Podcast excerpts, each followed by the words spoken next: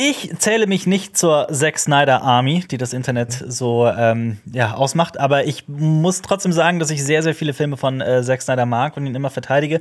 Aber jetzt sind wir zum ersten Mal an einem Punkt, an dem ich das nicht mehr kann. Äh, und damit ein herzliches Willkommen hier auf Cinema Strikes Back und den 31 schlechtesten Filmen und Serien des Jahres 2023. Es werden wahrscheinlich uh. ein paar mehr sein als 31, uh. aber Hallo, wer seid ihr? Hey, ähm, oh. Wir sind auch die schlechtesten äh, Moderatoren. Genau. Das stimmt. Dieses Jahr. Nein, Spaß. So, nein, wir küren eigentlich, das ist ein geheimes Video, wir küren eigentlich unsere schlechtesten Videos. Äh, und, ja, oh, das wäre ein geiles Video. Ja, ja das wäre ein oh tolles Gott. Video, genau. Dann Unsere Tops kommen, kommen, kommen Oh, nur das Videos ist von mir drin. ja, ich würde sagen, so Spießrutenlove, alles. Warum macht ihr euch so äh, von fertig jetzt? Das Stimmt doch ist gar äh. Gen Z-Humor. Richtig, das ist der Ähm, Gen Z. Ja, Selbstironie. Ja, genau. Ja, wir sind natürlich. Hass einfach. Kann ich aber auch als, als Millennial. Naja. Ich- aber gut, hallo Lenny, hallo Xenia. Hi. Ich Hallo, bin Alper. Und wir Äh, sprechen heute über die schlechtesten richtig. Filme und Serien. Guter Punkt. Genau, ja, Marius ist auch da. richtig. Der sitzt, der sitzt noch auf der, auf der Ersatzbank gerade. Genau, der sitzt auf der Ersatzbank. Wir werden heute in den unterschiedlichsten Konstellationen äh, rotieren. Und eigentlich sollte unser fünfter Dude, nämlich Jonas, auch noch dabei sein. Aber er ist krank. Tut uns leid. Er Passiert. fällt spontan aus. Da kann man leider nichts Der Kanzler machen. ist auch krank. Der hat Corona. Ist das so? Äh, wahrscheinlich zu dem Zeitpunkt, wo das Video rauskommt, ist, es, Ja. ist er wieder gesund, hoffentlich. Ja. Aber er hat gerade eben auf Insta gepostet, dass er Und Corona richtig heiße, heiße Nachrichten. Noch gar nicht mitbekommen. Ja, Krass. richtig. Deswegen dann auch alles Gute, Olaf. Besserung Gute auch an, an beide. an Alle, alle. die aktuell. Ja. Ne? Und an jede achte oder jede neunte Person in Deutschland, die aktuell krank ist. Das auch noch so als krasser Hinweis gerade. Aber Alles wir Gute. sprechen heute. Na gut, wir sprechen auch über Pest und Cholera, denn wir sprechen über die sch schlechteren Filme und Ich wollte Serien gerade sagen, des ich glaube, Jahres. Jonas hat- tut nur so, als wäre er krank, weil er Ja. wollte nicht über Ja. die ganzen Sachen reden, inklusive Rebel Moon ähm, Ja. wahrscheinlich. Das wäre zu Punkt. grausam. Ja. Ja. Guter Punkt. Ähm, dazu muss man sagen, ähm, es sind auch einige Enttäuschungen dabei.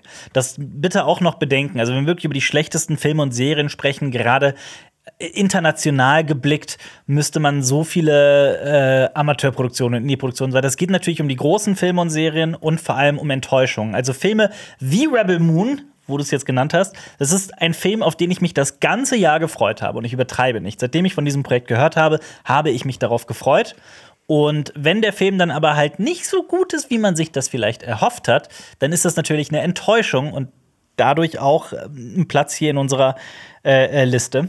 Ich finde es Genau. auch immer interessanter, also Enttäuschungen vielleicht auch mal ein bisschen höher zu setzen, weil über größere Filme zu sprechen, die dann nicht den Erwartungen gerecht werden, Ja. hat einfach mehr Gewicht, finde ich, als jetzt eine, also eine deutsche Komödie oder so. Ja, Mit, wo man es eh äh, erwartet. Ja, genau, wo man es eh erwartet, wo man so ein bisschen denkt, ja gut. Aber eine deutsche Komödie ist auch heute dabei. Ja, das Ja, stimmt, aber Mindestens Aber, eine. wir Warte könnten, aber ab. wir könnten so viele hier aufzählen, sind wir mal ehrlich.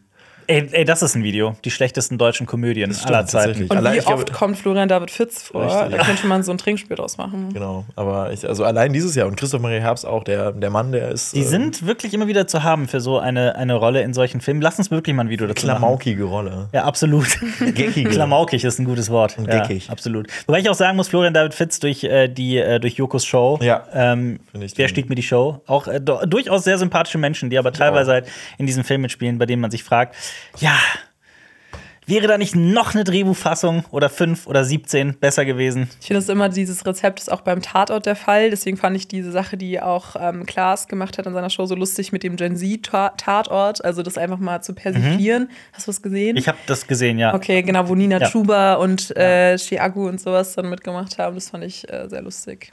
Sehr gut. Ähm, Was auch noch lustig noch, ein, ist. noch ein Hinweis, was auch lustig wird, äh, sind unsere Ronnies. Denn eigentlich Oh ja. vergeben wir auch jedes Jahr unseren prestigeträchtigen Preis, die Ronnies. Ein Ronnie wird ein, einem Film oder einer Serie ge gewidmet, der besonders okay war. Also da geht es wirklich um die okaysten Filme und Serien des Jahres. Aber ist prestigeträchtig dann das richtige Wort dafür, wenn wir okay, also es ist wirklich es ist ein okayer Preis. Also er ist ne? ja prestigeträchtig, weil er so sehr bekannt ist, ne? die Ronnies. Ach so, ja, genau, Das die ist sind der, ja die Award-Show des. Jahres. Ja. Also es ist so wie, ich meine, Halle Berry ist doch, war es Halle Berry, die an dem einen Tag zu den Oscars gegangen ist und den Oscar gewonnen hat und dann am nächsten Tag bei der Goldenen Himbeere aufgetaucht ist, um die Goldene Himbeere in Empfang zu nehmen? Ich finde das so toll. Ich finde Das das so toll, wenn Range. Le Leute sich wirklich die goldene Himbeere abholen. Absolut, das sind die, ja, das ist ein Flex. Das, ist wirklich, cool. das sind die coolsten Leute überhaupt. Das- Definitiv. Und genauso ist das bei den Ronnies. Man muss stolz darauf sein, einen Ronnie zu bekommen. Denn eine Filmproduktion ist so ein gigantisches Unternehmen. Es ist so schwer, einen Film zu realisieren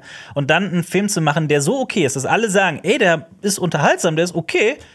Ist schon mal eine verdammt gute Leistung. Das sollte man auch nicht kleinreden. Richtig. Ich hoffe auch, dass äh, irgendwann Mark Wahlberg oder so sich unseren Ronnie dann abholt. Oh, hier im Ich Studio. finde, find, Mark Wahlberg hat definitiv äh, Schlechteres als ein Ronnie verdient. Ja, eher Golden äh, Himbeere, Och, ne? also sowas wie Uncharted oder sowas war schon der Inbegriff eines Ronnies. Okay, ja gut, das, das stimmt so, aber ich finde, er hat auch wirklich sehr, hauptsächlich die Gurken gemacht. Und Das- auch ein paar gute Filme. und auch ein paar gute. Aber ist es dann nicht unterm Strich wieder ein Ronnie?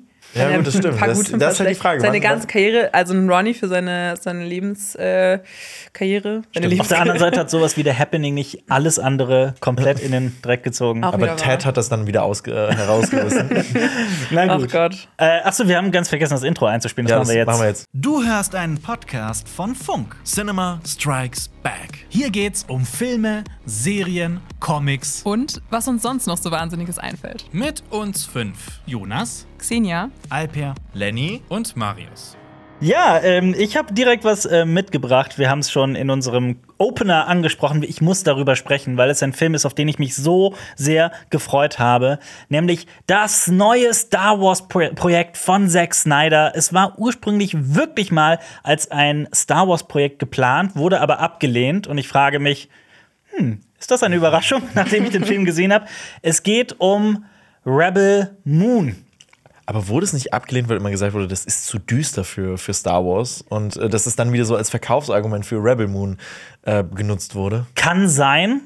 Ich kauf's aber nicht ab. Wie, wie düster ist denn der Film? Also, pass auf, ich erzähle erstmal, worum es geht.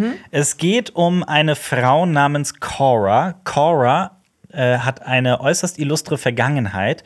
Sie kommt von der Mutterwelt, in dem so ein Imperium-artiges Regime herrscht und ähm, hat dafür gearbeitet und lebt jetzt aber auf dem Mond Welt. Das heißt Welt, dieser Mond. Und, Tatooine. Nein, nicht Tatooine, aber so ähnlich. Die Einheimischen haben sie aufgenommen und behandeln sie jetzt wie ähm, eine Eingeborene. Ähm, und eines Tages wird sie aber von ihrer Vergangenheit eingeholt, denn das Regime kommt auf den Mond und ein so ein ganz düsterer Admiral, gespielt von Ed Skrein, ähm, möchten den Mond unterjochen und ausbeuten. Diese, also es ist so ein richtiges, so ein, so ein Dorfmond quasi. Es ist wirklich so ein kleines Dorf, in dem äh, ganz viel äh, gefarmt wird, ganz viel Bauernhof und so. Ähm, die sollen jetzt nur noch für das Regime arbeiten.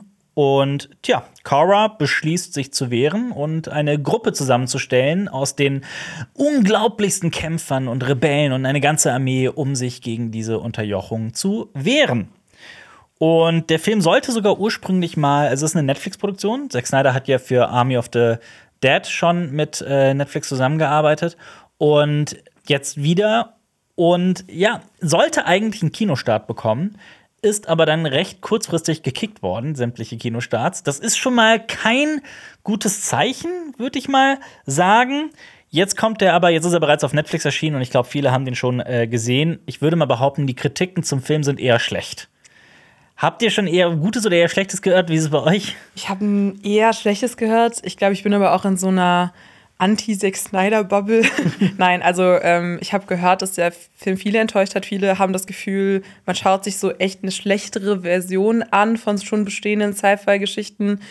Ähm, aber da ich den Film selber noch nicht gesehen habe, werde ich da ne, mit meinem Urteil dann mich noch zurückhalten. Aber so, wenn du das jetzt schon sagst, dass der dir nicht so gefallen hat, dann Ich kann ja meine ich mich Meinung- wahrscheinlich anschließen. Gerne, also ich kann Ja. meine Meinung ja schon mal sagen. Ähm, also es ist wirklich so, dass ich Zack Snyder immer und immer wieder verteidige, weil ich wirklich eine Schwäche für seine Filme habe. Vielleicht auch, weil ich irgendwie aus so einer kleineren Comic-Ecke komme. Also jetzt sicherlich nicht so groß wie er, aber ähm, ich mag 300, ich habe dafür eine Schwäche und ich mag auch die äh, Watchmen-Adaption. Watchmen ist brillant. Ja, ich finde die auch wirklich auch super. echt sein bester Film. Ich mag auch sein Justice League, stehe ich auch dazu. Ähm, Also wirklich Zack Snyder ist. Zack Snyder's Justice League, Ja, nicht okay. die Joss Whedon Kino-Version. Ähm, ich mag aber auch zum Beispiel äh, das, das Dawn of the Dead Remake. Das sage ich immer wieder. Das hätte so nach hinten gehen können und es funktioniert und es ist ein fantastisches Remake.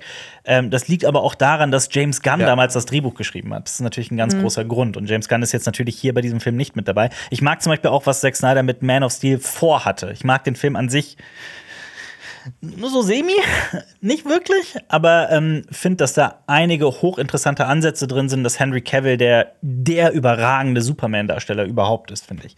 So, nachdem ich all das gesagt habe, Rebel of the Moon kann ich nicht mehr verteidigen. Hier hört auch meine Zack Snyder-Liebe komplett auf.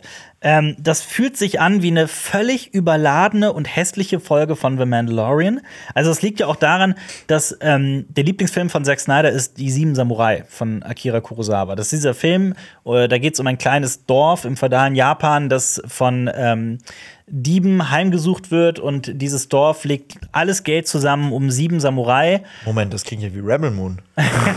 um sieben Samurai zusammen zu äh, äh, trommeln und die äh, verteidigen dann das Dorf. Das klingt nach Rebel Moon, das ist auch eine klare Anspielung und äh, es gibt ja auch diese eine Mandalorian-Folge aus Staffel 2, glaube ich, wo ja auch genau dieselbe Handlung ja auch vorkommt. Der, der, der Film wird ja generell schon oft so zitiert. Genau. Also, das ist ja auch ein Action-Klassiker. Äh, absoluter Klassiker. Ist auch ein fantastischer Film. Ne? Und ähm, ich muss ganz ehrlich sein, boah, wie setze ich jetzt da an? Rebel Moon ist halt genau das, nur so viel schlechter als alle anderen Filme, über die wir gerade gesprochen haben, inklusive die Sieben Samurai, als auch Star Wars. Ich finde, das Problem beginnt an der also ein Fisch stinkt ja meistens vom Kopf, sage so heißt doch das Sprichwort. Und ich muss ganz ehrlich sagen, diese Hauptfigur Cora ist sowohl meiner Meinung nach nicht interessant geschrieben, als auch nicht gut gespielt. Also mir tut's da so wahnsinnig leid. Ich kenne die äh, Hauptdarstellerin Sophia Butella wirklich kaum, aber sie spielt diese Figur mit so wenig Charisma.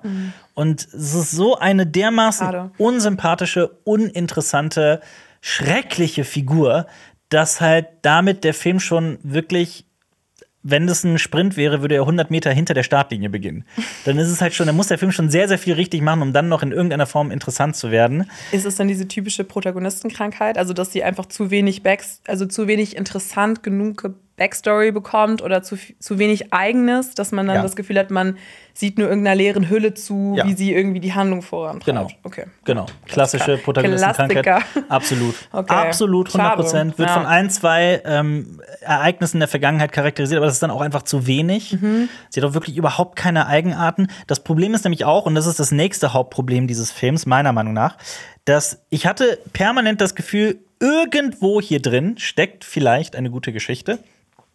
Die Handlung ist aber dermaßen gerusht und so vieles nur behauptet, dass man wirklich das Kotzen bekommt. Es gibt zum Beispiel, sie stellt dann dieses Team zusammen und da gibt es diesen General Titus und ständig sprechen Figuren davon, wie überkrass dieser General Titus ist. Und dann erfährt dieser Bösewicht, dieser böse Admiral von seinem Handlanger, General Titus ist jetzt. Der so, oh, nein, nicht General Titus. Und die sagen die ganze General Titus ist dies und General Titus Das ist auch ein das. cooler Name. Ist ein cooler Ja, Name. ja, ja. General Titus tut nichts im gesamten Film. Man sieht nicht eine krasse Szene von ihm. Okay. Die, die treffen den, der trinkt, der ist jetzt mittlerweile irgendwie Alkoholiker geworden und war mal irgendwie krass, das wird die ganze Zeit behauptet. Man Mhm. sieht nichts davon. Nichts. Es wird einfach nur so daher behauptet. Das ist, ihr kennt ja Show Don't Tell, das ist genau das Gegenteil. Es Mhm. wird die ganze Zeit nur behauptet oder das Cora und dann so ein neuer Typ, so nach einer Minute im Film plötzlich so tun, als hätten sie sich, als würden die sich Jahrzehnte kennen, hätten eine Liebesbeziehung. So, Mhm. das ist gerade das zweite Gespräch, das ihr führt. Und das ist jetzt auch, ihr habt euch quasi mittags kennengelernt und dann tun die schon so, ah, du hast mich doch schon die ganze Zeit so auf dem äh, äh, und so weiter Das und ist so fort. wahre Liebe. Dann ist wahre Liebe. Absolut. Oh also im Endeffekt ist es so eine Gruppe von völlig uninteressanten, nichtssagenden Figuren, von denen die ganze Zeit behauptet wird, sie wären krass und man sieht nichts von denen. Dann gibt es eine Figur, nämlich so eine Samurai-Frau, nenne ich sie mal. Ich weiß auch nicht mehr über sie. Die hat schon so ein paar krasse Szenen auch, die will ich jetzt hier auch nicht spoilern. Und ich dachte mir die ganze Zeit, kick doch alle anderen Figuren und konzentriere dich doch auf sie. Erzähl mir ihre Backstory, äh, zeig mir mehr von ihr. Das ist eine super gespielte, super interessante Figur. So, ich will mehr von ihr sehen. Wird aber halt genau wie alle anderen Figuren so abgefrühstückt. Und der Film rast durch diese Handlung. Der Film sollte auch übrigens zwischenzeitlich mal ein Videospiel werden. Und das erkennt man der Handlung so locker an. Die ist so repetitiv und listenartig. Aber es wird doch auch noch ein Videospiel, oder? Also es, es Ja, soll doch immer noch umgesetzt werden und es kommt, es ist ja auch Rebel Moon Part 1. Das Ja. heißt, wir dürfen uns auf noch mehr freuen und auch eine Serie soll ja auch noch kommen, ne? Genau, also eine Echt? Serie und ein Videospiel. Wow, genau. okay. Also so wie ich das gelesen hatte, sollte auch dieses Handl diese Handlung mal ursprünglich ein Videospiel werden, aber ich bin mir nicht hundertprozentig sicher. Aber ja, Part 2 kommt im April. Ähm, ich muss auch ehrlich sagen, ich, also ich werde es natürlich gucken, aber also meine jegliche Vorfreude bei mir ist komplett weg. Ähm, Kannst du denn den Film irgendwem empfehlen? Also wenn man jetzt zum Beispiel den Zack Snyder-Stil sehr gerne mag, ja. Auf Sci-Fi-Filme äh, steht, zum Beispiel. Ja, das ist halt, aber meiner Meinung nach ist halt auch noch ein weiteres Problem, dass ähm, der Film visuell kaum funktioniert. Also ich fand den auch von den Effekten her wahnsinnig hässlich. Okay. Und dass man spürt halt auch, ich meine, selbst wenn du das mit dem originalen Star Wars vergleichst, also mit Episode 4, eine neue Hoffnung, der sehr viel noch an Originalschauplätzen gedreht wurde, also nicht auf anderen Planeten, aber halt in, in Tunesien oder weiß ich nicht wo, ne? In der Stadt Tatooine oder was weiß ich. Ähm, hier ist halt, der Film wurde komplett irgendwo in Kalifornien gedreht. Man spürt das krass. Der ist so limitiert. Äh, das sind teilweise so hässliche Locations, hat mich so wahnsinnig an Quantumania erinnert an vielen Szenen. Ähm, und es ist alles so digital und Sets und äh, ist wirklich hässlich. Es ist, ich bin, muss, muss ganz ehrlich sein, es hat sich so angefühlt wie so Science Fiction vom Grabbeltisch. Und es gibt viele Menschen, die das anmachen können und das damit Spaß haben. Und ich sage auch ganz offen raus, es gab ein, zwei Szenen, in denen hatte ich richtig, richtig Spaß. Die waren mir aber viel zu wenig. okay. Und ja, deswegen, also meine persönliche Meinung nach, das ist für mich die Enttäuschung des Jahres. Ich glaube, dadurch, dass es auch so groß aufgezogen wurde. Ne? Ich finde auch, da muss man das ja immer damit vergleichen, was man im Vorhinein von dem Film erwartet hat, wie du eben schon gesagt hast. Und wenn es sich das dann so enttäuscht hat Ja. und wie viel Potenzial dahinter steckt, wenn das so eine Originalidee ist und Ja. ne, wenn da auch Geld war ja auch vorhanden, das ist ja auch ein Blockbuster, so von Netflix finanziert. Also Teurer Film, ja. Aber vielleicht reißt es der Snyder Cut da ja auch wieder raus. Oh Gott. Ne? Also das, der acht Stunden äh, Rebel Moon nicht. Snyder Cut. Also, wenn der jetzt noch rauskommt, dann, also das, das, das ist dann wirklich nur noch blanker Hohn und Marketingquatsch. Also, dass das bei Justice League gemacht wurde, es gab einen äußerst tragischen Todesfall in Zack Snyders Familie, deswegen ist er ja von dem Projekt ähm, also abgesprungen und Joss Whedon hat das zu Ende gebracht. Da habe ich es noch vollkommen nachvollziehen können. Das ergibt ja natürlich total Sinn. Und dann hat es ja auch geklappt. Und die, ne, egal wie man zu Zack Snyder steht, niemand kann mir erzählen, dass die Kinofassung besser wäre als Zack Snyders Version. ja, das, Ich finde auch Zack Snyder's Version besser. Also, Ja, ich verstehe die Länge, sagen. dass da sich viele dann so ein bisschen drüber aufgeregt haben, dass das jetzt noch sein muss. Aber Ja. ich finde auch, also man sieht so seine Vision ja viel mehr auch Total. beim Snyder Cut. Total. Und da hat es aber halt Sinn ergeben. Wenn die jetzt bei, wenn die jetzt wirklich bei jedem kommenden Film eine Snyder-Fassung jetzt rausbringen, dann, dann, also dann springe ich auch ab. Das ist lächerlich. aber trotzdem wird es die Snyder Army geben, die dann sagen wird, das ist. Also ich, also ich habe mal, ich hab mal eine Hausarbeit über die Release des Snyder Cut Bewegung geschrieben. Und deswegen habe ich mich sehr intensiv damit auseinandergesetzt. Und deswegen mag ich Zack Snyder auch ein bisschen weniger noch. Ähm, und äh, generell diese, diese Community ist schon Speziell. Ja, sehr speziell. ist, äh, und das ich- stimme ich zu, Und, ja. und aber das Beste war ja auch eher als die ähm, bei den Oscars diesen, äh, diesen Favorite Kino Moment äh, Award Mhm. dann auch noch so verteilt haben, wo Leute rank, äh, einreichen konnten, welcher Moment des Kinojahres der beste Moment überhaupt Das, war. was äh, BTS vorgestellt hat, äh, glaube ich, oder? Diese japanische K-Pop. ich glaube schon, aber Panisch? Äh, koreanische, sorry. ähm, aber Ja. auf Platz äh, auf Platz 1 war der Godspeed Moment von The Flash in äh, Justice League. Wirklich? Ja, natürlich, weil Crazy. äh, also, also wirklich, Ja. der hat mit Abstand gewonnen, weil alle Ach so, Snyder-Fans klar, natürlich. natürlich den dann hochgevotet haben. Ja. Okay, Naja, krass. spannend. Also, nee, wir haben das Okay. jetzt natürlich auch ein bisschen in die Länge gezogen, gerade den Teil zu Rebel Moon, einfach weil wir noch nichts zu diesem großen Film gesagt haben, auf, auf dem ich mich halt auch sehr gefreut habe. Aber äh, die nächsten Projekte, äh, Werke, über die wir jetzt sprechen, das wird alles ein bisschen. Genau. Weil wir auch keinen Bock haben, darüber zu reden, sind wir mal ehrlich. Weil es gibt viele, auch, wo man einfach nicht drüber reden möchte. Ey, ich habe über die Idol jetzt Ja. schon tausendmal gesprochen. Das stimmt. Sehr, ich habe ein ganzes Video darüber gemacht. Das müssen wir jetzt nicht so in die Länge ziehen, finde ich. Ich muss aber auch dazu sagen, dass es eine der schlimmsten Serien ist, die ich dieses Jahr auf jeden Fall geschaut habe. Ich fand sie dadurch, also das widerspricht sich so ein bisschen, weil ich habe sie geguckt. Ich habe sogar dann noch das Finale nachgeholt, nachdem mir auch noch mal gesagt wurde, ne, ich habe die Serie irgendwann in der Mitte abgebrochen und dann haben mir alle gesagt, die Serie wird am Ende noch mal viel schlimmer und ich habe es mir einfach nur reingezogen, damit ich hier darüber sprechen kann. Aber ich finde, diese Serie ist fast nicht schaubar. Also ich finde Ja, wirklich, ich zu. ich würde die Serie niemandem empfehlen. Ich finde, das ist einfach nur ähm, einfach eine Ausnutzung von irgendwie Körpern und Sexualisierung und irgendwie mit einer richtig fragwürdigen Botschaft dahinter und einfach The Weekend dazu zu sehen, wie er nicht schauspielern kann Ja. für fünf, wie Ja. viele Folgen gab es? Vier, fünf, fünf? Ja. Schrecklich. Ich, ich war auch sehr erstaunt, wie sehr sich fünf Folgen so ziehen können. Ja, aber seid froh. Also, die hätte, war ja ursprünglich mehr Folgen gedacht, aber sie haben es ja dann auch noch. Na, aber gekürzt. warte, pass auf, das war ja mal, da war ja mal eine Regisseurin und äh, Amy Simons. genau, die war da mal eingeplant und die haben eine ganze Menge gedreht und es sollte sich um so ein, wirklich eine echte Sekte drehen, das sollte so Horrorelemente haben und das, was ich alles von der Geschichte gehört hatte, klang wahnsinnig interessant. Und dann kam halt Sam Levinson, der Serien, der Showrunner und äh, The Weeknd und haben gesagt, die Perspektive sei ihnen zu weiblich. Was auch immer das bedeuten soll, weil es geht ja auch um eine, um eine, um eine, um eine weiblichen, einen weiblichen Popstar, um Jocelyn, gespielt von Lily Rose Depp. Ähm, also wie kann da die Perspektive zu weiblich sein, wenn deine Protagonistin eine Frau ist? Also ich verstehe das nicht. Aber egal, ne, wer weiß. Und dann haben die halt beschlossen, das Drehbuch komplett umzuschreiben und dann die Serie neu zu filmen in The Weeknd's Villa. Und das merkt man, dass hier nichts in, also das ist, das ist ja nicht nur all das Fragwürdige in dieser Handlung, ist ja auch einfach, es ist lame. Es passiert nichts. Es ist super uninteressant. Und die beziehen dann die ganze Spannung nur noch daraus, sich die, also die Frage zu stellen, wer ist in dieser Beziehung zwischen The Weeknd, also der Figur Ted Ross, Ted Ross, und dieser, dieser Hauptdarstellerin, also der, der. Hauptfigur Jocelyn, die ein Popstar ist, aber die gerade scheitert und deswegen diesen Clubbesitzer kennenlernt, der aber irgendwie so eine sektenartige Gruppierung um sich hat. Und die beiden kommen zusammen. Ähm, und er beginnt halt sie so ein bisschen zu terrorisieren, nicht nur ein bisschen, sondern auch sehr krass sogar. Ähm, und das mündet halt in so eine komplett toxische Beziehung. Und dann wird irgendwann aber dieser Twist aufgemacht. Ha, ist Jocelyn vielleicht doch das große, die große Täterin, die das alles eingeplant hat und so weiter. Und dann geht es am Ende eigentlich nur noch um die Frage, wer ist in dieser Beziehung irgendwie Täter und wer ist Opfer oder Täterin und so weiter.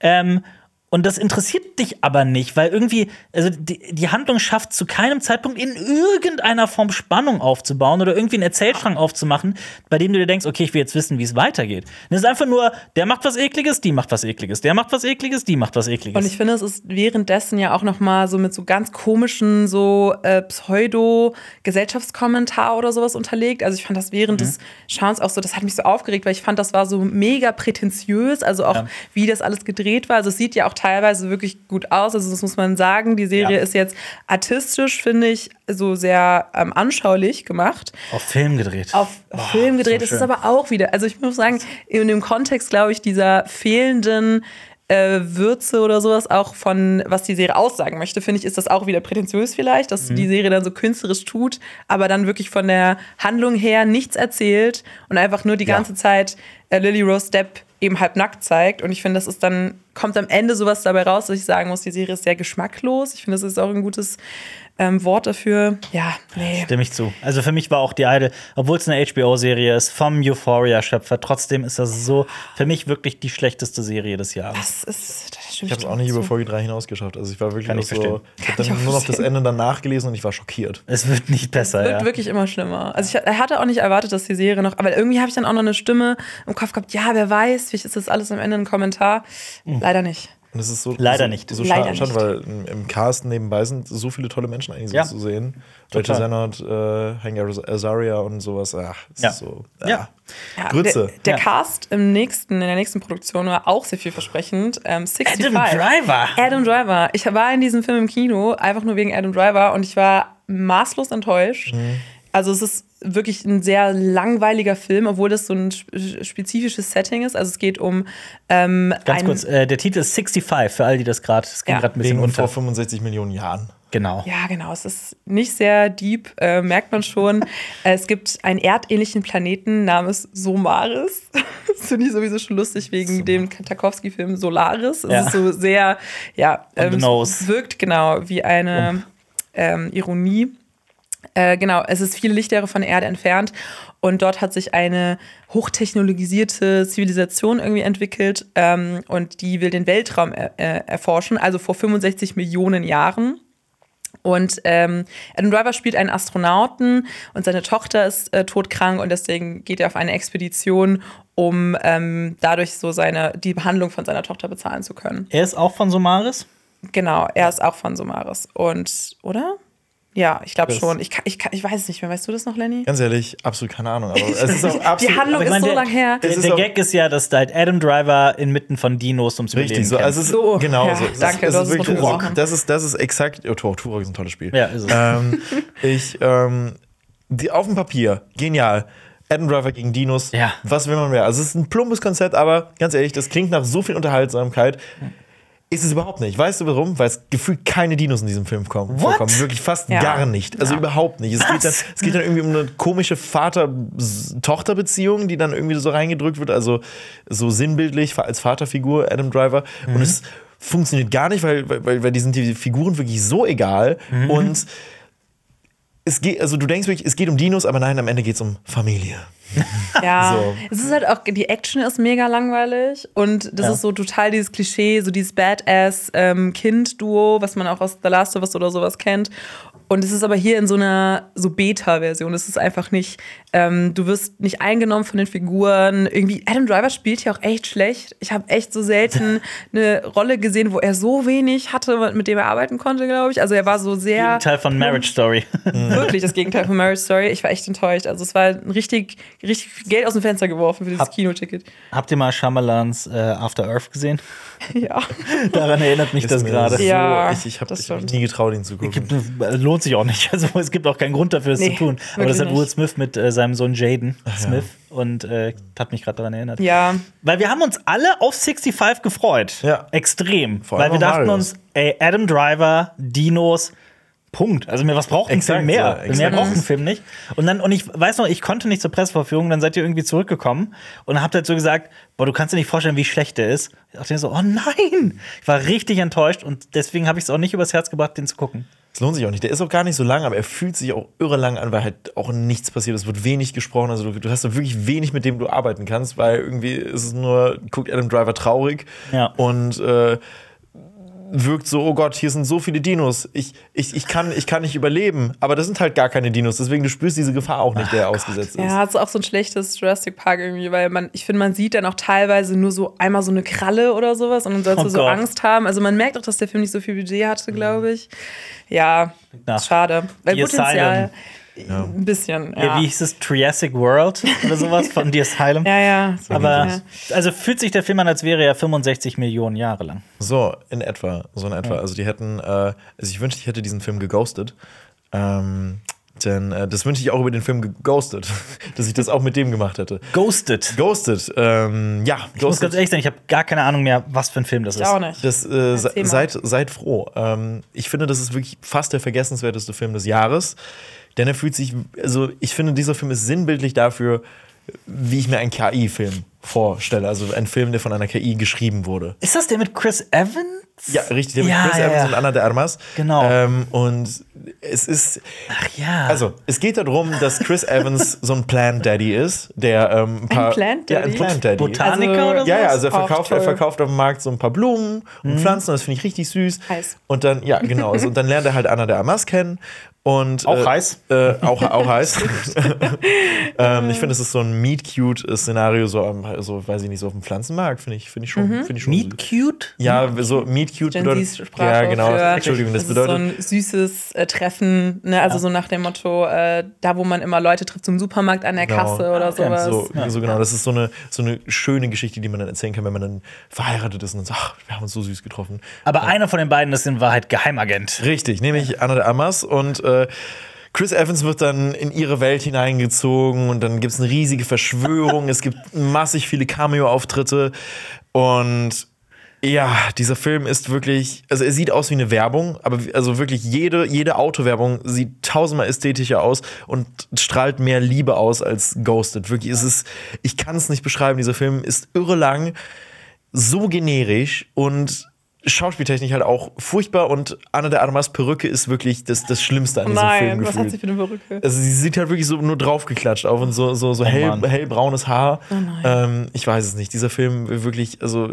Lief die auf Netflix? Nee, auf Apple TV Plus. Und das ist wirklich auch der Beweis dafür, dass auf Apple TV Plus nicht alles äh, Gold ist, was glänzt. Ne? Ja. Da haben wir gleich auch noch ein paar äh, Produktionen. Ich finde, Apple TV generell hat dieses Jahr ein bisschen äh, reingeschissen. Die haben sich so einen Deutsch. guten Ruf aufgebaut die letzten Jahre mit so tollen Eigenproduktionen, mit Ted Lasso, mit ähm, äh, äh, Severance und sowas. Morning Show. Ja, Und dann kommt jetzt sowas. Also, Ghosted.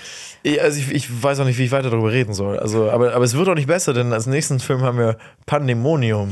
Oh, Oh. Fantasy Filmfest, ne? Richtig. Da haben wir auch Oh mal in einem Podcast ausführlich drüber geredet, wie Hanebüchen diese Story ist von Pandemonium. Das ist ein Film, der re sehr relativ vielversprechend anfängt. Also wirklich sehr vielversprechend. Und das wirkt wie so ein Kammerspiel. Zwei Männer, die sich treffen nach einem Autounfall. Sie sind in der Schwebe, in so einem Limbo, kurz bevor einer der beiden in die Hölle muss oder in den Himmel. Und sie debattieren da so drüber. Und dann gehen so zwei Türen auf, so auf der einen Seite und auf der anderen Seite. Und das eine ist das Tor zur Hölle und das andere zum Himmel. Und dann debattieren die darüber, wer wo reingehen soll. Also es ist so total spannend eigentlich.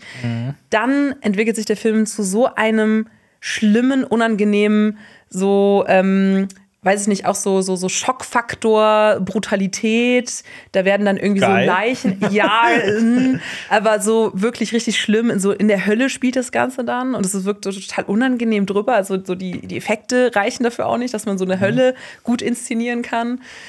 Und das Schlimmste ist auch so, es gibt dann so zwei Storylines, die verfolgt werden. Also weil eine Person dann so in die Hölle, in die Hölle geht und dann so, so diese Leichname so anpackt und dann sieht sie so die Story, wie die Personen Mhm. Ah, ja. gestorben sind. Und ähm, das ist ganz schlimm. Das willst du dir einfach nicht anschauen. Weißt du was? Also Ich, ich, ja, sorry, ich äh, wollte es noch sagen. Nee, nee, alles gut. Ich, Ich, ich, ja. wollte nur sagen, ich, hab, ich hatte von diesem Film gehört und dachte mir, was ist das für eine geile Idee, dass du halt ein, ein, äh, zwei Menschen sterben bei einem Unfall und diskutieren dann gemeinsam darüber, wer jetzt Täter ist und so weiter. Und am Ende müssen sie halt unter sich vereinbaren, wer jetzt in die Hölle kommt und wer in den Himmel quasi. Und ich dachte mir, ey, das ist so, das hat das Potenzial für so ein richtig geiles Kammerspiel. Voll. Und dann kam also mega, also riesen Potenzial in der Geschichte. Und dann kamen halt Leute aus dem Film raus, ich konnte da leider gar nicht rein. Und sie haben, haben halt gesagt, ja, das war eine super Idee, aber darum ging es quasi nicht. Da Ja. wurden dann halt so zwei andere Geschichten gezeigt, die halt völlig uninteressant sind. Und du hast halt nur diese Rahmenhandlung, die dann so innerhalb von so ein paar Minuten abgefrühstückt wird. Und da dachte ich mir dann, schade, mein Handy klingelt. Hoppala. Das ist, das ist okay. Äh, leid. Das ist okay. Das, ganz ehrlich, das, äh, das hat uns jetzt von Pandemonium ein bisschen abgelenkt. Aber das ist wirklich die, diese, dieses Schlimme an diesem Film. Dann beginnt dann diese andere Geschichte und und die ist auch so lang, dass du denkst, okay, jetzt, jetzt geht es nur noch geht's darum. darum, ja. Und dann wirst du dann irgendwann da rausgeworfen und dann geht, die, geht diese Person zu einer anderen Leiche und berührt die und du denkst, nein, bitte, ich will nicht, ich Ja, will nicht noch eine wirklich, Geschichte sehen. Und dann, wirklich. es ist wirklich, es ist so furchtbar. Und dann, und dann das sind noch, nicht- noch nicht mal drei. Das würde ja dramaturgisch wäre das wenigstens so ein Rule of bisschen three. mehr. Rule of Three. Nein, es sind nur zwei. Du denkst dann wirklich so, jetzt ist der Film vorbei. Und dann wird, driftet das ab in, in Sphären, wo man sich wirklich denkt, was ist aus dieser schönen Idee passiert? ich habe mal Schade. gesagt, Pandemonium ist Schmutz und dazu stehe ich heute noch. Ich bin sehr So sauer schlimm. aus dem Kinosaal gegangen. So schlimm. Jonas hat sich so, Jonas hat richtig gelacht, weil ich mich so aufgeregt habe. Weil Ich war, am Anfang habe ich mich noch zu Lenny umgedreht, war so, das ist voll mein Film. weil ich war wirklich so, boah, geile Idee, richtig so mit Himmel und Hölle, so christlicher Symbolik. Ja, Jonas fand den auch wahnsinnig schlecht, muss Ja. man auch dazu Ja. sagen, ja. Also, ihr seid da zu dritt wirklich einer Meinung, Pandemonium. Hat aber auch noch keinen deutschen Start. Hoffentlich der kriegt er auch keinen. einen. Ich hoffe es nicht. Ich hoffe, der bleibt in der Hölle.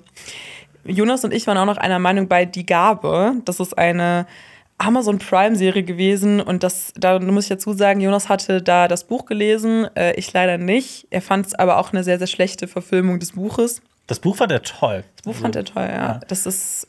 Also es geht eigentlich, die Grundprämisse ist ein sehr spannendes Gedankenexperiment. Es geht um eine Welt, in der Frauen, also die spielt auch in der Jetztzeit und es begleitet mehrere Frauenfiguren auch in unterschiedlichen Ländern, also einmal in Moldawien, in Amerika, in Großbritannien und so weiter, äh, die plötzlich anfangen, Fähigkeiten zu haben, also so Elektrizität, wie so, so wie man es kennt aus äh, Superheldenfilmen. Also, die können so. Blitze aus ihren Händen schießen Genau, und sowas und können also auch, das auch als Waffen benutzen und ja, so. Ne? als, als Ja. Waffen. Und es geht um dieses Gedankenexperiment, was wäre, wenn Frauen und junge Mä- Mädchen plötzlich so diese körperliche Gewalt hätten, um genauso über Macht zu verfügen, wie jetzt so Männer in der Jetztzeit, also in dem Sinne, Also, was dass so man körperliche sich Kraft körperliche angeht. Kraft angeht, aber natürlich dann auch irgendwann so Machtpositionen. Also es geht wirklich um so, das ist ja auch so ein im Feminismus irgendwie mit diesem Matriarchat-Gedanken und das spielt die Serie so ein bisschen durch und will dann aber eigentlich dabei damit erzählen, was passiert, wenn man, wenn Menschen einfach Macht haben und Ja. die auch ausnutzen können. Ich meine, stell dir das mal vor, dass plötzlich die Hälfte der Menschheit, egal ob das jetzt Männer oder Frauen oder was auch immer ist, ne, plötzlich die Hälfte der Menschheit plötzlich also eine Fähigkeit hat, die die andere Hälfte nicht hat. Also was Eben. macht das? Das eigentlich ein super interessantes Gedankenexperiment. Ich würde Das auch ist- sagen, das klingt mega interessant. Es war auch, äh, ich war auch erst am Anfang interessiert, weil ich das sehr spannend fand, aber die Serie schafft es dann nicht, zum einen diese einzelnen Figurengeschichten so kohärent zu erzählen, dass man irgendwie interessiert ist. Also es wirkt alles sehr plakativ. Ähm, die einzelnen Figuren wirken sehr stereotypisch. Also ich kam nicht so drum herum, mich auch zu fragen, boah, okay, das ist jetzt wirklich so aus diesem einen Land, wird dann genau das Klischee erzählt, was man kennt. Das fand ich war so eine große Schwäche der Serie. Ich muss sagen, das ist auf jeden Fall nicht die schlechteste Serie. Ähm, sie hat auch ihre Momente. Ähm, es geht dann einmal um so eine Tochter von einem Mafia-Boss in England. Also es gibt immer so diese Figurengeschichten, die du, glaube ich, dann spannender findest als andere. Also je nachdem, was sich dann gerade anspricht. Das finde ich eigentlich immer so toll an Ensemble-Geschichten. Also egal, ob es jetzt Filme sind oder Serien, dass man sich dann immer auf eine Storyline vielleicht besonders freut. Aber ich fand auch, dass so diese Botschaft mir viel zu platt war. Also sie war teilweise so plakativ eingearbeitet und dann auch so viel zu wenig Spielraum, dass man da eine eigene Interpretation vielleicht lassen könnte. Und ich hatte das, ich also habe mich dann erwischt in ein, zwei Momenten, dass ich dann wirklich so gecringed habe, weil es so ein bisschen unangenehm war. Und äh, ich habe mit so, Jonas da auch viel drüber geredet, weil er das auch empfunden hat. Und ja, man fühlt zwar mit den einzelnen Figuren mit und es hat mich auch ein, zwei Mal so zum Weinen gebracht, aber ich hatte eher das Gefühl, man hat das ja manchmal, dass man dann so denkt, oh Mann, jetzt weine ich deswegen, weil es so richtig krass draufgedrückt, emotional und kitschig. die Serie will, kitschig. Wie bitte? Manipulativ so ein bisschen auch. So. Äh, Nochmal bitte? Also manipulativ. Ach, manipulativ, ja. Ähm, ja, auch. Man hat sich so ein bisschen reingelegt gefühlt, wenn man war, ja, das ist jetzt so wirklich das Einfachste, was du zeigen kannst, damit du weinst und äh, so nach dem Motto, ne, Kick the Dog mäßig. Ähm, ja, also ich, ich glaube, wenn man das Buch gelesen hat, findet man die Serie noch schlechter, aber das ist so. Jonas der Fall, ja. Ja, sowas für Jonas, glaube ich. Ja. Ich fand sie okay, teilweise wirklich war ich berührt, aber ja, das ist alles ein bisschen zu platt. Kann man ambigu mehr mit Ambiguität, das ist ein sehr großes Wort, aber so viel, also dass man vielleicht auch noch mal ein bisschen was anderes zeigt und dass die Antwort auf dieses spannende Gedankenexperiment war mir in dieser Serie viel zu einfach. Also ja. deswegen. Vielleicht dann lieber das Buch lesen. Vielleicht. Ja. ja. Aber apropos berührt und berührend, ähm, im nächsten Film werden Okay, gut, die Überleitung mache ich vielleicht doch anders. Äh, Nein, der nächste Film ist Sound of Freedom. Ein Film, der extrem hohe Wellen geschlagen hat dieses Jahr. Hohe Vor allem in den USA, weil er so abseits von Hollywood und der ursprünglichen Kinoszene gedreht wurde, ähm, nämlich aus eher konservativeren Kreisen. Ähm, Sound of Freedom ist nämlich ein Film von äh, Alejandro Monteverde, heißt der äh, Regisseur. Und es geht um die Organisation Operation Underground Railroad, die äh, Menschenhandel äh, bekämpft. So ähm, insbesondere in Südamerika, also sprich so Kartelle und, und organisierte Verbrecherbanden, die Kinder entführen ähm, und dann erst gegen Lösegeld oder wie auch immer freilassen, wenn überhaupt. Und es geht eben um die, ja, um die, um die Bekämpfung davon. Das ist diese Organisation, die gegründet wurde von einem Mann namens Tim Ballard. Und Sound of Freedom ist eben ein Thriller, der sich um Kindesentführung dreht, der äh, recht effektiv sein soll, recht krass inszeniert sein soll und äh, ja, für Furore gesorgt hat. Und allerdings eben auch auf sehr, sehr, sehr, sehr viel Kritik stößt aus unterschiedlichsten Gründen. Zum Beispiel, dass äh, ein Grund für den Erfolg ist auch, dass sie wirklich in den ähm, in die Credits so eine Szene zum Beispiel eingestreut haben, in der äh, der Hauptdarsteller James Caviezel Jim, der, äh, Jim. Bitte? Jim.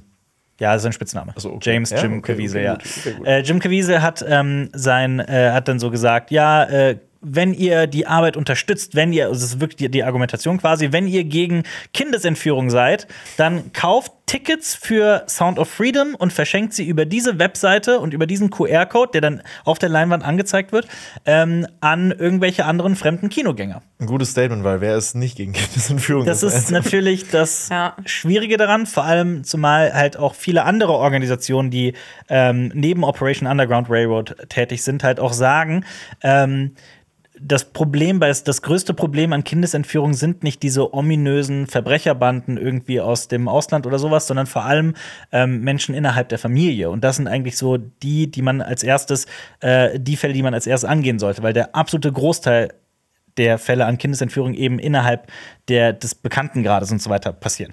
Also im äh, engeren Umfeld. Und ähm, die Sache ist halt, dass dieser Film deswegen auch so kritisiert wird, weil er halt aus diesem, ähm, weil er Kindesmiss äh, Kindesentführung sehr instrumentalisiert, auch um halt Profit zu schlagen durch diesen Film. Und zumal man auch bedenken muss, dass diese Organisation OUR halt massivst in der Kritik steht und auch Tim Ballard gerade wirklich ganz, ganz viele äh, ähm, Gerichtsfälle, also Rechts, Rechtsstreit, Rechtsstreitigkeiten hat ähm, wegen ähm, sexuellem Missbrauch und sowas innerhalb der, der äh, dieser Entführungsgeschehen. Das ist alles, das ist alles so und oh, schwierig und verstrickt mhm. und und dazu muss man sagen, der Film lässt keine, keinen Zweifel, dass halt diese Person in diesem Film, diese, auf der diese Geschichte ja basiert, also Tim Ballard, ja ein, ein Held ist, so erster Klasse, also so erste Güte. Ich finde, das ist so eine extreme Beweihräucherung. Also wenn man den Film gesehen hat, muss man schon sagen, da gibt es nicht viel Spielraum und das finde ich immer problematisch, egal um was es geht, wenn dann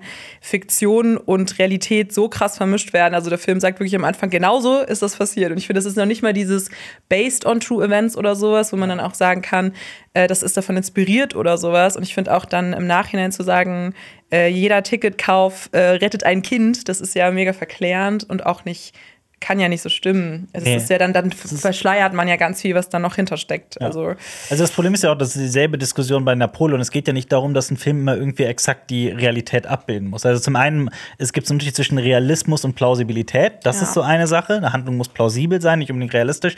Aber halt auch, wenn sie sich dann den Anspruch gibt oder so wirken möchte, als wäre die Realität so und dann aber halt im höchsten Grade fiktionalisiert ist, dann hast du halt wirklich eine, dann bist du in so einem medienethischen ähm, Problem. Und das Ja. ist halt äh, bei Sound of Freedom definitiv der Fall. Weil es sehr, und das wird auch äh, Tim Ballard immer wieder vorgeworfen, dass alle Fälle, und das ist bewiesen, ähm, extrem ausgeschmückt werden und teilweise halt so auch gar nicht passiert sind oder stimmen oder auch, äh, weil teilweise auch ähm, Rechte von Kindern missbraucht werden, wie sie zu filmen und so weiter. Und äh, das passiert alles. Und das ist alles halt sehr ähm, schwierig einfach. hat- Das ist das hat- wahnsinnig komplex. Es hat so ein bisschen den Vibe, so Quelle, trust me, Bro. Ja. Ähm, und äh, ich finde, was ich, was, was ich diesem Film schon anrechnen muss, ist die Inszenierung. Denn ich habe da schon gesessen und mir gedacht, okay, das ist schon doch recht spannend. Also inszeniert, also der hat, der hat einen klaren Spannungsbogen und äh, sieht auch wirklich nicht schlecht aus. Ah, da war halt wirklich diese gesamte Thematik äh, ähm, als, als Problematik, die, die dir irgendwie die ganze Zeit so im Hinterkopf, die, die kriegst du auch nicht raus irgendwie, während du diesen Film schaust. Und dann kommt wirklich zum Schluss diese Credit-Scene, wo ich nicht gedacht habe, dass wir die auch in Deutschland so zu sehen bekommen, wo er, wo Jim Caviezel dann da hockt und wirklich so einen Text vom Teleprompter abliest, also auch wirklich schlecht abliest. Ähm, da machen selbst wir das besser. Ähm, und wir sind keine, keine, keine SchauspielerInnen. Also deswegen- ich muss dir auch schon ein bisschen widersprechen, weil ich fand, auch inszenatorisch hat man dieses Ausschlachten dieser, dieser emotionalen Thematik auch voll gemerkt, weil ich finde, da wird auf jede einzelne Szene so pathetische, so Kindergesänge so drauf geschallert, also wirklich auf so Szenen, wo du wirklich so, da singen dann Kinder im Hintergrund und dann ist es so, oh, so wir müssen das, wir müssen Kinder retten und sowas und ich finde, das wirkt alles sehr manipulativ Das- und ich, das fühlt sich einfach nicht gut an, wenn du da sitzt im Kinosaal. Das, ähm, das, auf, das auf jeden Fall. Und du kannst ein Trinkspiel machen, wie auf eine amerikanische Flagge zu sehen ist. Ich will noch eine Sache dazu sagen. Wir haben diesen Film schon mal in einem Podcast besprochen, sind da ein bisschen mehr ins Detail gegangen mit allen Vorwürfen, die dem Film und auch dem äh, Hauptdarsteller und auch Tim Ballard irgendwie äh, entgegenfliegen. Das war dann auch ein bisschen äh, besser belegt, weil wir machen das gerade auch so ein bisschen aus dem Stehgreif. Ähm, check bitte diesen Podcast unbedingt auch noch Ja. aus. Sehr gerne. Ähm, weil da ist das alles so ein bisschen äh, fundierter, weil äh, dieser Film ist nun mal sehr polarisierend und ähm, natürlich stehen wir auch hier und sagen, dass äh, äh, jegliche Form der Kindesmisshandlung Kindesentführung einfach äh, schrecklich sind und äh, in gar keiner Form irgendwie stattfinden sollten. Ähm, ja, diese Fälle aber auch zu instrumentalisieren, um daraus Profit zu schlagen in irgendeiner Form, ist halt, oder um irgendeine politische Agenda zu verfolgen oder um äh, in irgendeiner anderen Form damit Geld zu verdienen oder was auch immer, ist halt auch ebenso verwerflich und ähm, verkehrt. Das also das, zusammengefasst, ja. Das, das- genau, das- das, ist der Punkt. ja. Ja. Und daran werden sich trotzdem noch immer noch viele Menschen äh, aufregen. Und das ist mir jetzt gerade aber auch. Okay. Das waren deine letzten Worte zu Sound, of Freedom und jetzt kommen wir zu einem letzten Tanz. Sound Äh, of Freedom. Ja, ähm, Da war nicht so viel Sound in, Da war- dem, in nee. dem Film. Magic Mike's Last Dance. Magische Michel. Der magische Michi. Ja, das war mein bester Gag, den ich jemals je gemacht Ja, habe. das war wirklich dein- Ähm, da bin Wieso ich hast du wirklich danach so- nicht aufgehört? Dann, das, da hätte ich aufhören sollen. Da hätte ich so dann Das war dein so, letzter ciao. Tanz. Das, das, Ja. war, das war mein letzter Tanz, ja. Magic Mike ist äh, zurück in äh, seinem letzten Film dieser grandiosen Trilogie, äh, wie ich finde. Also bis auf den letzten Teil. Jetzt. Zwei Drittel sind gut. Genau, zwei, zwei Drittel sind sehr gut. Ich bin ein riesiger Fan von Magic Mike XXL, weil ähm, der ist halt wirklich ein. Der, der macht einfach nur Spaß. Also es geht darum, dass die, das ist ein Roadtrip, dass sie zu einer Strip-Show fahren, äh, zu einer Ja. Strip-Convention und, ähm, ja. und er macht einfach Spaß. Also, das ist nämlich die Sache, dass viele Menschen, gerade die, die halt Magic Mike nie gesehen haben in irgendeiner Form, Magic Mike XXL ist der zweite Teil und Magic Mike XXL ist das, was Leute denken, was Magic Mike wäre. Magic Mike ist eigentlich so eine so ein geerdetes Drama, das eigentlich wirklich eine Geschichte erzählen will, in dem äh, männliche Stripper, es geht nämlich um Stripper, ähm, in der es ein Element der Handlung ist, aber eben es wirklich um diese, um diese Entwicklung, um die Beziehung der Figuren zueinander geht. Und auch das, was diese Hauptfigur, gespielt von Channing Tatum, halt durchlebt. Und Magic Mike XL ist dann wirklich nur noch das, dieses, dieser Eventfilm und äh, Strippen und lustige Szenen und so weiter. Ist dann aber halt auch noch erstaunlich witzig. Also Ja. ich fand den wirklich, es gab ein paar echt witzige Szenen in dem Film. Ich finde, beide Filme haben so ihre eigenen Stärken. Ich finde, der ersten, ich bin auch ein Riesenfan vom ersten Teil und ich finde, das ist voll lustig, weil ich habe, kennt ihr Mubi, diesen, Ja. diesen Ja. Arthouse-Streamer Ja. und der hatte halt Magic Mike im Programm und alle meine Freunde waren so, was, Magic Mike, was macht das da? So ein bisschen so, wie als wäre da so Kindsköpfe 2 oder sowas Ja. bei Mubi und ich so, ja Leute, Magic Mike müsst ihr gesehen haben. Also das ist hier der Arthouse-Film der letzten Jahre, aber ich finde auch Magic Mike XXL, der hat auch so seine Momente. Ähm, ja, und deswegen, wir waren ja auch so sehr hyped ein bisschen auf Magic Mike's Last Dance und ich war so, ja, besser wäre der letzte Tanz, hätte woanders stattgefunden, nicht vor der Kamera. Also ich fand den Film cringe. Ich weiß, dieses Wort werde ich heute noch öfter nutzen. Ich fand, das war wirklich eine große Peinlichkeit. Vor allem, weil der Film null Rhythmus hatte. Ich weiß nicht, ob du mir dazu stimmst, aber Channing Tatum in diesem Film, er, hat, er bandelt da ja mit Salma Hayek an und die spielt so eine steinreiche Millionärin. Und die haben Tanzszenen, die sind so lang und so unangenehm. Und er, er dry-humpt so die ganze Zeit so auf ihr, so er grindet irgendwie auf so Selma Hayek und so ohne, ohne irgendwelche Musik unterlegt. Und ich fand das wirklich diese Szene, ihr könnt euch die auf YouTube angucken, es ist so, mir graut es, da da ist mir all das Essen hochgekommen, was ich da vor der, vor der PV mir noch reingezogen habe. Also, ich weiß, sorry, ich, ich war bei diesem Film wirklich, oh, nee. Danny Lou. Ja, also, also ich finde, das große Problem des Films ist, es geht nicht mehr um Strippen. So, und äh, es, Ja. es geht darum, eine riesige Show zu inszenieren. Und zum Schluss gibt es dann diese Show. Und diese Show ist auch das Highlight des gesamten Films, weil endlich mal was gemacht wird. Und vorher ist es wirklich nur, okay, weil Ma Mike ist jetzt auf jeden Fall so ein krasser Choreographer, der dann das Ganze so inszeniert. Also es ist wirklich so, er ist, Ja. ein, er ist ein Regisseur gefühlt in diesem Film.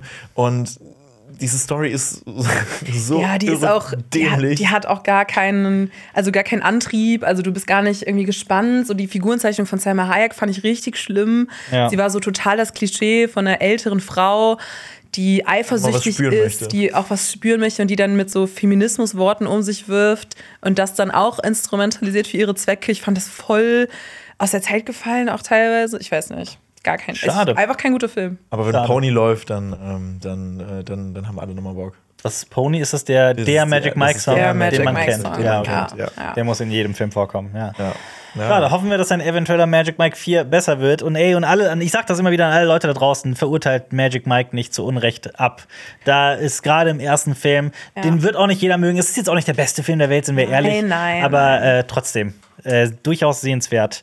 Und ähm, danke, Xenia. Ja, wir gar kein Ding. verabschieden uns für eine Weile von dir, aber du kommst Tschüss. gleich wieder. Ich grinde jetzt dahin. Grinded zu Selma Hayek.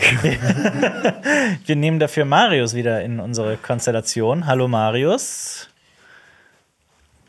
Hallo.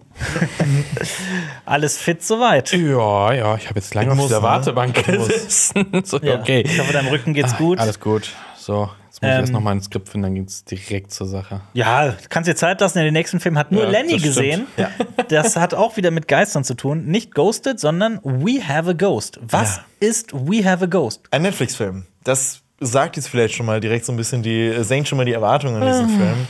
Ähm, es ist ein Film von Christopher Landon und ich mag Christopher Landon, weil Christopher Landon hat Happy Death Day gemacht und Freaky. Und das sind zwei Filme, die ich wirklich sehr schätze. Freaky ist super. Wirklich. Also für, Happy Death auch, aber ich finde Freaky ist, noch mal tausendmal besser, weil Vince Vaughn in diesem Film einfach Freaky ist mega witzig. Weil Vince ja. Vaughn spielt äh, in Freaky, jetzt, jetzt rede ich kurz über Freaky, aber er spielt, aber er spielt äh, einen Killer, aber so ein Hillbilly-Serienmörder. Genau, aber, er, aber dieser Killer tauscht Körper mit, äh, mit, mit einer Highschool-Schülerin und er spielt, als Vince Vaughn, spielt er eine Highschool-Schülerin, die in seinem Körper gefangen ist und das macht er so unglaublich gut. Es gibt also nicht nur, dass dieses Freaky halt, das ist natürlich so eine, so eine Anspielung auf Freaky Friday oder sowas, nur halt mit so einem sehr blutigen Serienmörder. Und das ist ja eh schon witzig, die Idee, aber die wird halt auch gut umgesetzt. Und es gibt halt diese eine gottverdammte Szene, in der ich mich nicht mehr eingekriegt habe, wie in der halt diese Teenagerin mit ihrem Schwarm sie schafft es irgendwann ihm halt, ganz kleiner Spoiler jetzt, aber sie schafft es ihm halt klar zu machen, dass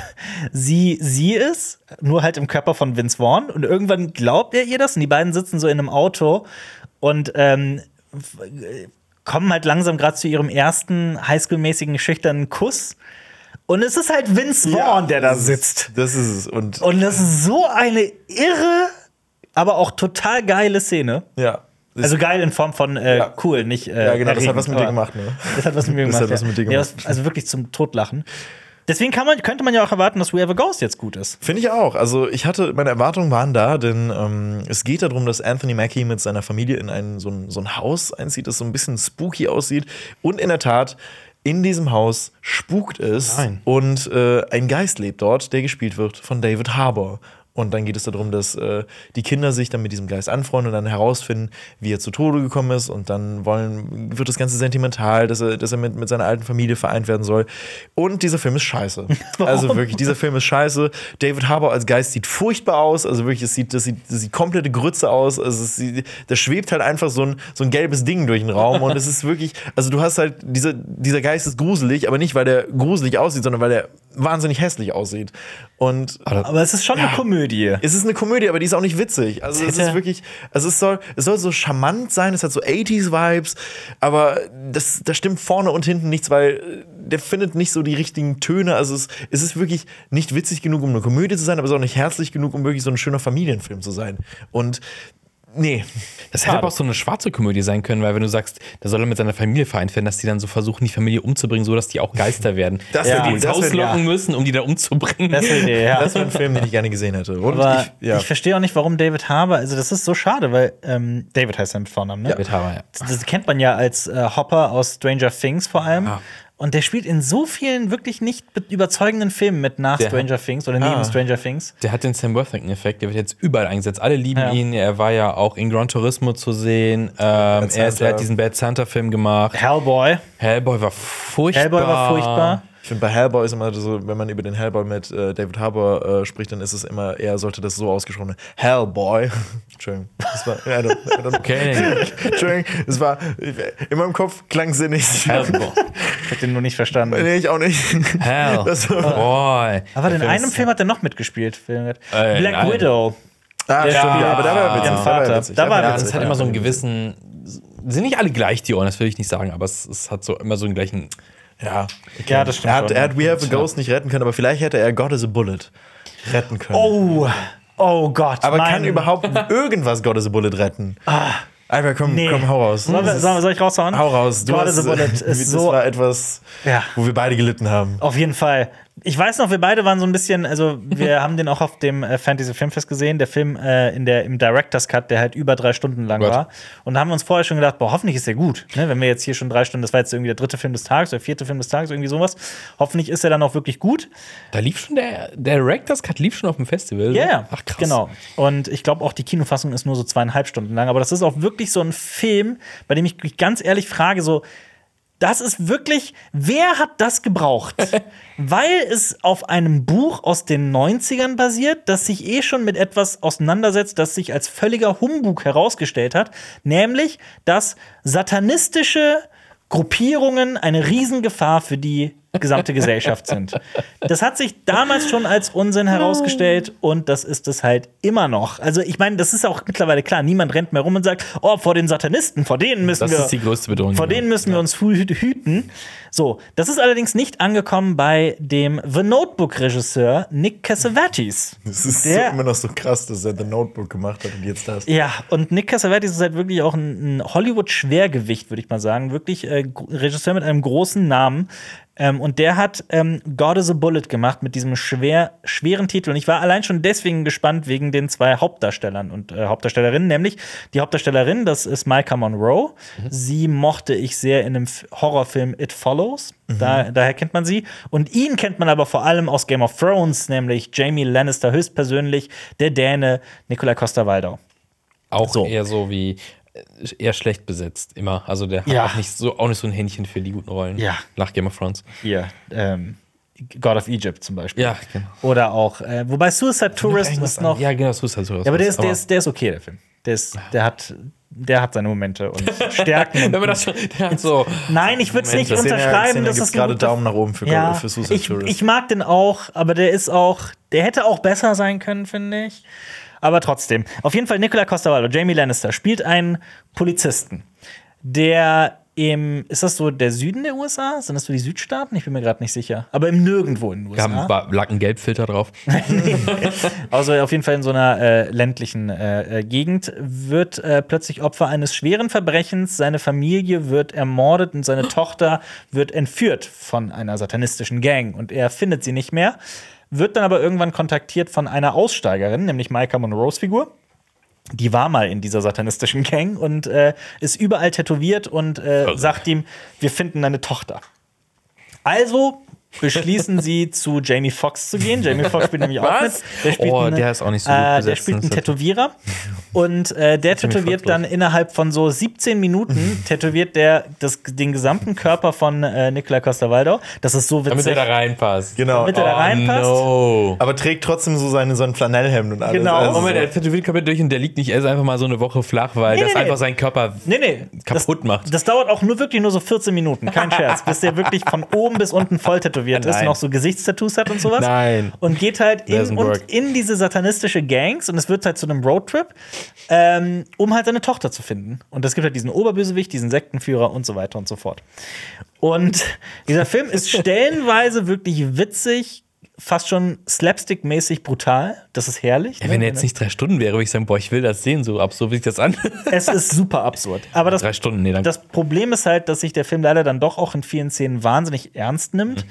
und das Schauspiel stellenweise wirklich, also katastrophal Ich ist. erinnere mich da, als, als sie in so, ein, in so ein Haus gehen und unten in so einen Keller gehen und in der Mitte steht nur eine Toilette. Ja. Und äh, In, in so einem Pentagramm. Genau, und Ja. Nicola Costa-Waldau äh, hat, Oh. sein, hat, hat seinen krassesten Acting-Moment überhaupt, indem er eine, eine ganz schlimme Nachricht erfährt und einfach, oh Gott, no, oh Gott, und dann tritt er gegen die Toilette. Und dann war fällt es so, um, ja. ja. Und das war Das ist so, so das war so. an, der unholy shit an. Ja, Ja. es war wirklich. Ähm, ja, und, und, und, und über die Hälfte des Films weißt du auch gefühlt gar nicht, was die, was die Leute überhaupt wollen. Also, Ja. weil, weil die fahren einfach umher und du weißt nicht, wo genau die jetzt hinwollen, Ja. warum die da hinfahren und dann drehen die sich eigentlich auch alle nur im Kreis. Also, Das ist, das ist richtig weird, weil die fahren wirklich, die sind halt in einer, in einer, in einer Bar, prügeln sich da und lernen, prügeln sich mit dieser Satanisten Gang und so weiter. kennt man ja in Bars, ja. Die Satanistenbars, ne, prügeln sich da und dann sind die halt schwer verletzt, steigen ins Auto und fahren erstmal und fahren und fahren und fahren acht Stunden. re- Reden die ganze Zeit währenddessen über, wie schrecklich die Welt ist und wie schrecklich Satanisten sind, kommen dann in so einer anderen Bar an und da sind aber exakt dieselben Figuren wie in dieser ersten Bar. Und ich so, hä? Warum, wo, wo sind die überhaupt gerade so lange hingefahren?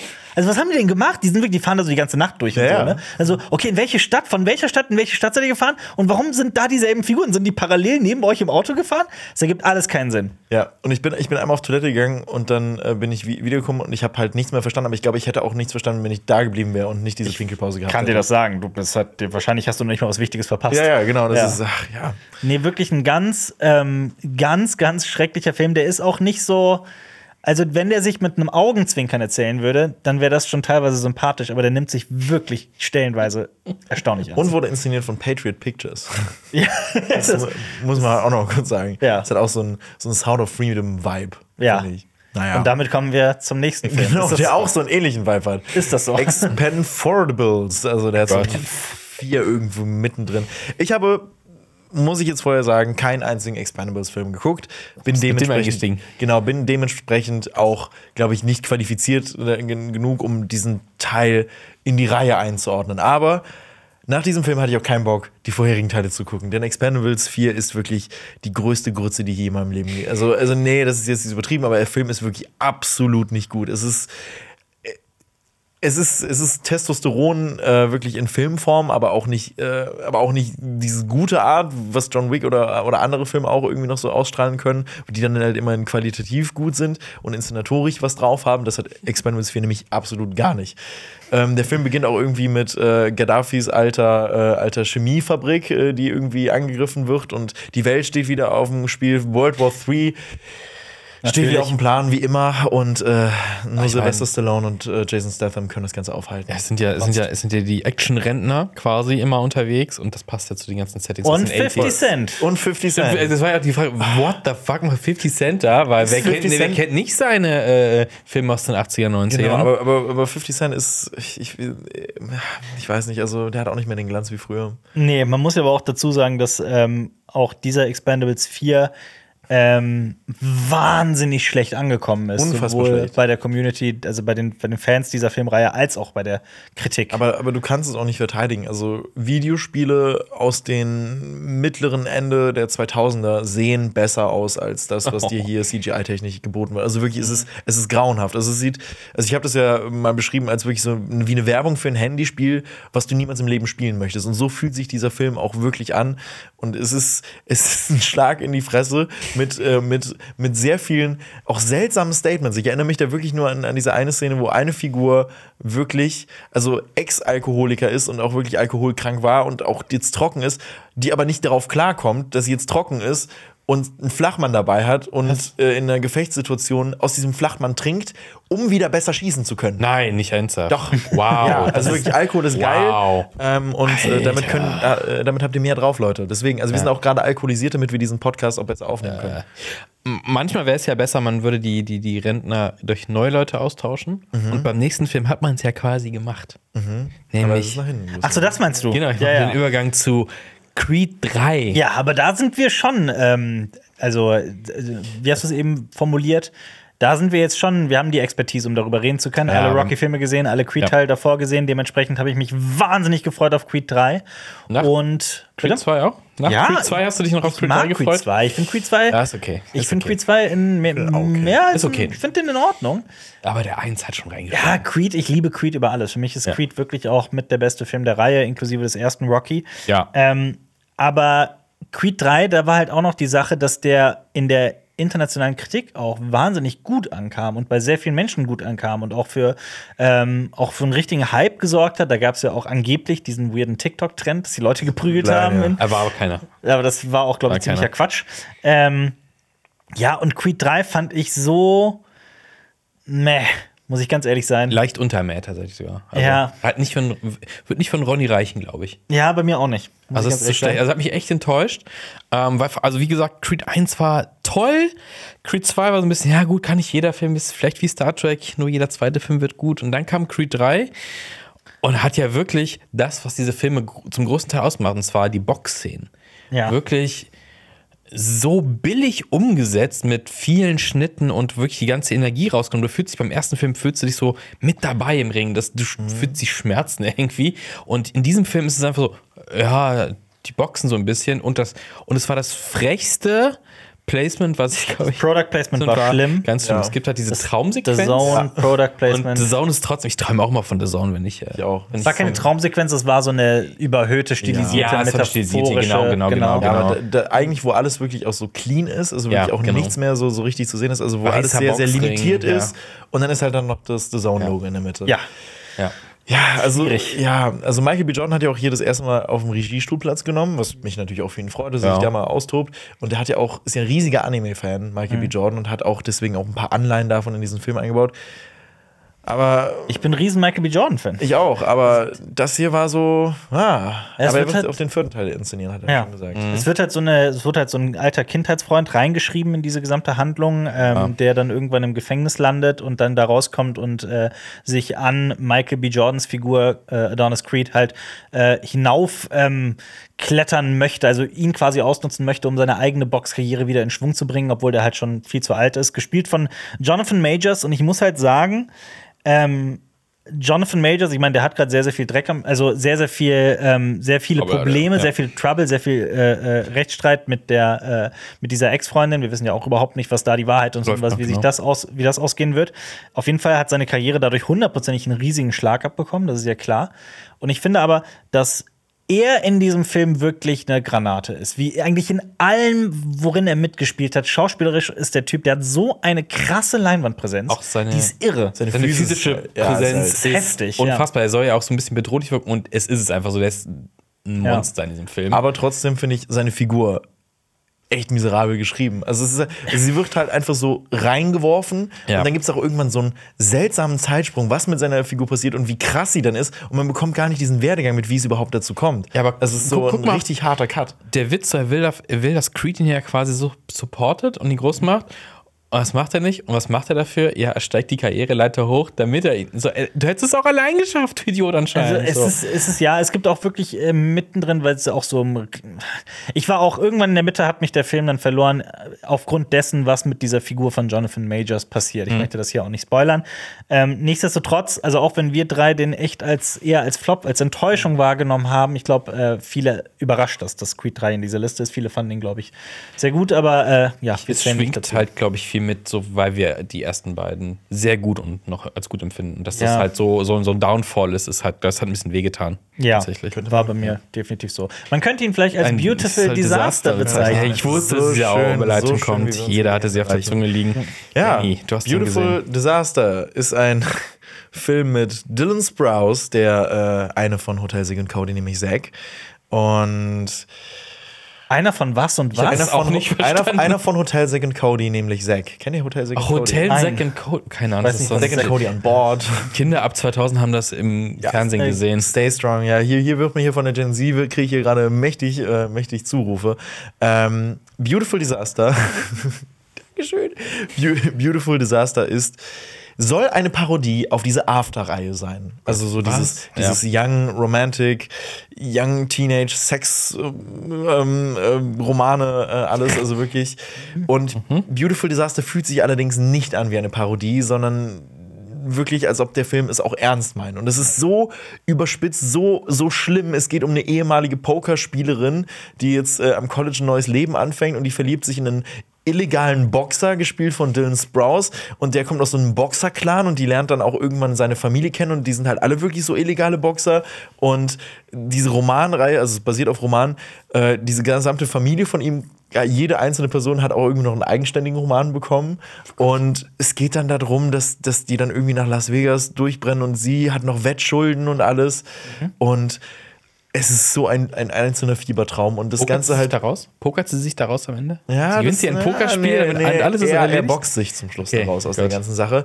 Und es ist wirklich, die Dialoge sind furchtbar. Es gibt, es gibt eine Szene, die, die, die kriege ich einfach nicht aus dem Kopf raus, äh, wo er auch einfach kein Nein akzeptiert. Es geht darum, dass, dass er mit ihr Motorrad fahren möchte und sie sagt, nee, ich, ich, ich habe da keine Lust, äh, Lust drauf, ich finde das zu gefährlich. Und er sagt die ganze Zeit, doch. Und er schmeißt ihr die ganze Zeit den Helm zu und sagt Wow. so, du fährst jetzt mit mir Motorrad. Und ich, wo, wo ich auch so bin, also das sehen ja auch, ist ja auch eher an, an Teenies ausgerichtet. Und das ist jetzt nicht das, das Vorbildliche, was man sehen sollte, glaube ich, in, in, dem Alter. Und äh, was auch so ein bisschen, ach, so muss mein Freund sein. Ja, ich ordne mich ihm unter. Ich fahre mit ihm Motorrad. Ja. Also du würdest sagen, dieser Film war furchtbar.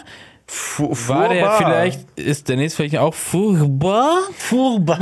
Hat, hat das was mit Fußball zu tun? Nein, es hat Weil, weil das nein. klingt wie, wie Fußball, Fuba. Es gibt die Fuba. Wisst ihr nicht, wofür Fuba steht? Nein. Fuba steht für Fucked Up Beyond Any Recognition. Ah, habe ich natürlich Also, gewusst. Wie wenn man das auf Deutsch übersetzt. Ja, muss. äh, zerstört so, dass man nichts mehr erkennen kann. Okay. So quasi. Das heißt, Fuba ist eine Abkürzung. Das ist so äh, pseudo-militärischer Slang. Äh, auf jeden Fall Urban Dictionary. Ja, ja, klar, natürlich. Das findest du überall.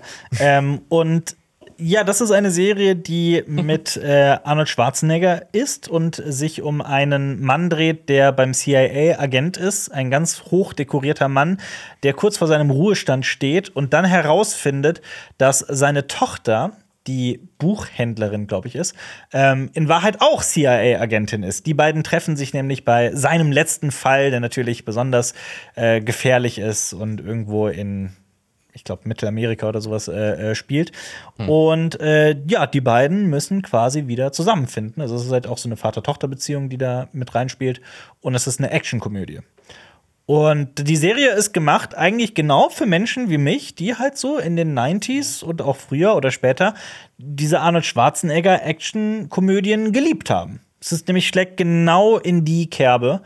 Ähm, Es hätte auch True, also von der Story her ist auch True Lies 2 Ja, sein total, können, so wie total. jetzt auch mit, es war ja im ersten ist ja mit seiner Frau und jetzt könnte es auch seine Tochter sein können. ja, oder Also- auch wenn man auf so Filme steht wie, ich weiß nicht, äh, Twins gab's noch. Ja, oder der Kindergartenkopf Glaub, zum ja, Beispiel. Oder hier äh, Last Action Hero oder sowas. Ne?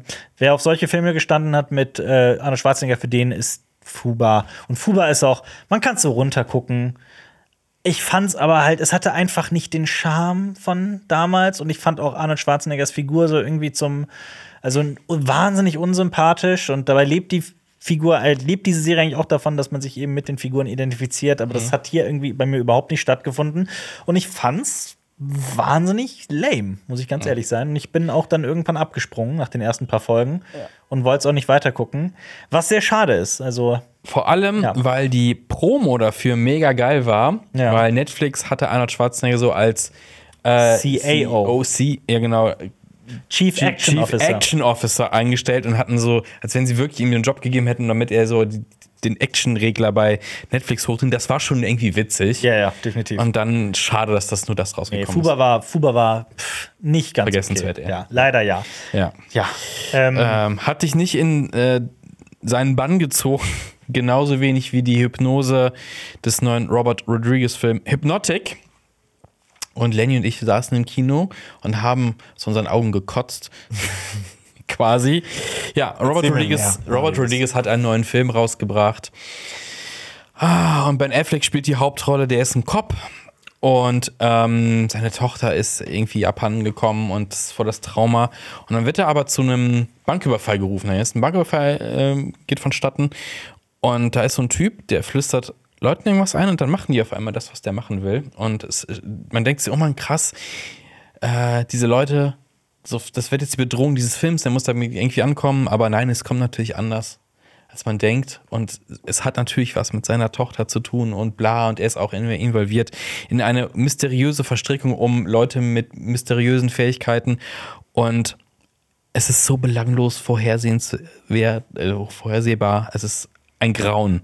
Es ist ein Grauen. Hypnotic ist wirklich der schlechteste Rod Rodriguez-Film aller Zeiten. schade. Das ist so schade. Ich mag Rodriguez eigentlich Ja, so der sehr. ist- So tolle der Filme. Typ hat so geile Filme gemacht. Ja, aber auch leider viel Schmarrn. Also, Ja, in letzter Zeit, also es ist so ein Downfall. Aber Also ich finde, Hypnotic ist da wirklich ganz, ganz weit Ganz weit unten, also auch wirklich. Ben, auch Ben Affleck Spielt so gelangweilt. einfach so, als ob er wirklich nur dieses Drehbuch, also als ob er das gerade am Tag bekommen hat und er dann Ja. so, okay, gut, komm, ich performe das jetzt einfach irgendwie. ja, dann- aber der hat auch, also Rod Rodriguez hat auch äh, We Can Be Heroes gemacht. Ich musste gerade nochmal nachgucken, wie er heißt vor ein paar Jahren. Und das war auch, das war, natürlich schlägt das wieder so in die Kerbe von äh, Spy Kids, so was für Kinder, so Superhelden Ja. für Kinder. Aber das war auch wirklich ein wahnsinnig schlechter Das, wo Film. Pedro Pascal auch mitgespielt hat? Ja. okay. Ja. Und das ergibt auch keinen Sinn. Und äh, auch, ich meine, der hat auch drei Folgen von Book of Boba Fett gemacht, Das der schlechtesten leider. Star Wars-Serie, das gibt. stimmt leider. Ja.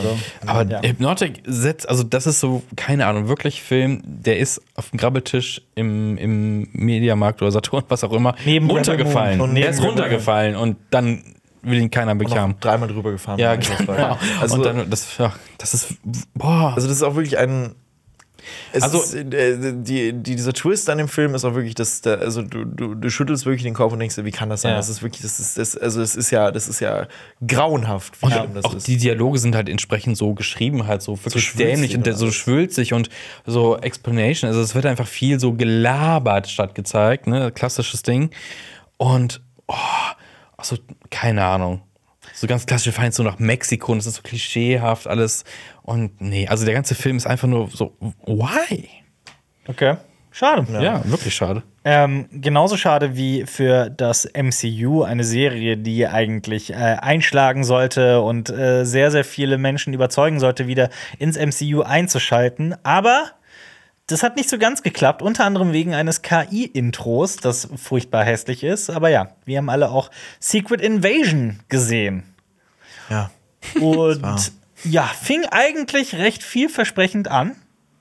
Gerade so eine ähm, kalte Krieg-Geschichte mit den, äh, mit den, äh, das waren die Squall, ne? Die, ähm, die, ja, sich so körperfressermäßig, also wie Menschen in Menschen verwandeln können oder das Antlitz von Menschen annehmen können und dann eben die äh, Erde infiltrieren und eine Invasion planen, eine geheime. Und äh, die Serie entwickelt sich so ein bisschen ins, äh, ins, ins Abseits, finde ich. Absolut. Ja. Also prinzipiell steht, also hat man im Vorhinein erwartet, oh mein Gott, endlich mal so eine düstere, ernste MCU-Serie äh, mit Fokus auf so eine ja, Spionagegeschichte auch mal wieder. Und ich habe mich drauf gefreut. Und der Cast ist ja auch wirklich toll. Emilia Clarke, Ben Mendelsohn, äh, Olivia Coleman. Und die sind wirklich richtig hochkarätige äh, Personen auf der, äh, zu sehen und dann kommt da hier das bei raus. Und das Problem an dieser Serie, das größte Problem an dieser Serie ist, dass der Elemente aus vergangenen MCU-Projekten nimmt und die komplett irrelevant erscheinen lässt und äh, komplett redconnt. Und ich finde, das ist eine der größten Schwächen dieser Serie. Und das macht einen, also als, also ich würde mich nicht mehr als krassen MCU-Fan bezeichnen, aber wenn ich jetzt noch so ein richtig krasser MCU-Fan wäre, glaube ich, wäre ich unfassbar sauer, was die da gemacht haben. Kommt also sich- es gibt wirklich verarscht. Also Man kommt sich wirklich verarscht dabei vor. Ich muss ehrlich sagen, ich fand auch so die Grundstory generell nicht so geil. So, also was die schon vorher so angedeutet haben, das gab es ja schon in den Filmen vorher. War, boah, war ich nie so der Fan von eben, weil das halt möglich ist und so, oh, surprise, surprise, wer ist denn jetzt hier alles nicht mehr wirklich die Person, für die wir sie halten? Und das, ist, das, das gibt so ein Element, das so, keine Ahnung, das ist so random. Ja. Und das weiß nicht. Olivia Colman ist gut, Ja, aber das Olivia ist, in allem gut, was ja, sie das tut. stimmt. Ja. Das ist, sie ist wirklich das, das einzig Starke in diesem Film. Ja, So. wirklich leider eine vergessenswerte Serie. Da, da möchte man schon sagen, hey, you people von Marvel, was ist da los bei euch? Genauso wie bei der Serie You People. Nein, bei dem Film. Es ist, es ist zum Äh, Glück Film, nur, ein Film. Es ist nur ein Film geworden, weil äh, eine ganze Serie hätte ich nicht durchgehalten. was ist ähm, das? Ich kenne das noch nicht. Das mal. war sehr früh im Jahr, wirklich, das, das Jahr war noch nicht alt und Netflix hat schon direkt die Messlatte für schlechte Filme sehr, sehr, sehr, sehr hoch gesetzt. That hurts. Also es ist wirklich, ähm, ich weiß es nicht. Also You People ist ein Film, der in der und, äh, aus, aus der Feder von Jonah Hill stammt. Und prinzipiell wird man jetzt erstmal ein bisschen hellhörig, denn Jonah Hill hat ja sehr viele gute Sachen gemacht mit 90s. Ähm, also er hat ja wirklich auch so einen richtigen Wandlung durchgemacht als Schauspieler, jetzt hin zu einem äh, Filmemacher. Und You People ist wieder so eine Komödie, die wirklich wirklich fuhrbar ist. Ähm, Ähm, es ist, ich weiß es nicht. Also es geht darum, dass Jonah Hill, äh, es, es, es geht um Stereotype.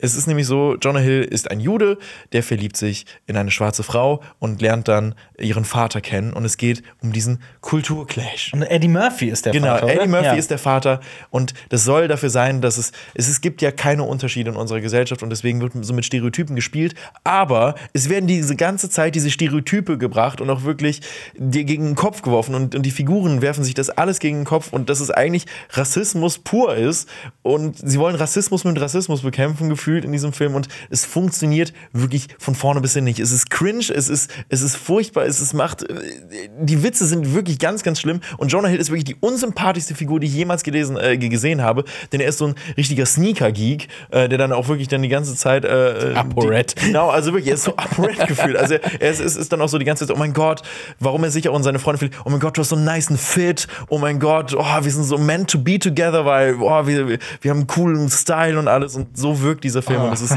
es ist ganz, ganz schlimm. Ähm, Wirkt und, unangenehm, aber, ja. ja. aber wirklich das Schlimmste ist halt äh, diese, diese Botschaft des Films und die Herangehensweise, wie man das umgesetzt hat. Also es ist wirklich, es funktioniert gar nicht. Und ist eher das Gegenteil ist dabei rumgekommen. Schade. Yes. Aber vielleicht gibt es ja äh, bessere Figuren im nächsten Film. Und damit nehmen wir Xenia mit rein. Hallo zurück. Ich dachte, du sagst jetzt, wir wechseln Lenny gegen eine bessere Figur. das wäre Nein, nein, das wär- das wär wär fies. frech gewesen. Ganz ehrlich, Lenny wäre mein Trauzeuge. Oh! Und wir kommen damit zu Trauzeugen. Trauzeugen ist der Stellvertreter für jeden deutschen Film, der eine ähnliche Handlung besitzt. Ja. Ja. Alper, weißt du noch, worum es in Trauzeugen geht? Ja, ja, kriege ich auf jeden Fall noch hin.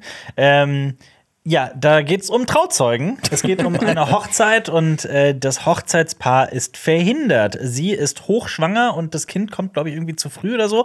Und er, der äh, Verlobte, bricht sich das Bein. Und wenn man sich das Bein bricht, dann kann man keine Hochzeit mehr organisieren. Das geht einfach nicht. Ich falle nicht ins ins Internet. Ich schreibe auch immer alle E-Mails in meinem C. Ja. Ja, ich natürlich auch. Und äh, deswegen müssen die Trauzeugen die Hochzeit organisieren. Das ist zum einen der beste Freund des Verlobten und die beste Freundin der Verlobten. Ich kurz, fragen, wie viel Zeit soll denn noch vergehen? Die Frau kriegt gerade ihr Kind zu früh und denkt, ey, nächste Woche wird geheiratet oder was zur Hölle geht hier vor? Nee, das ist so ein bisschen so eine, ja, so eine letzte Minute Hochzeit, glaube ich. Also das Problem so, ist ja auch, das Problem ist ja auch, dass die Location abspringt Ja. und dann muss alles so ganz schnell neu organisiert Ah. werden.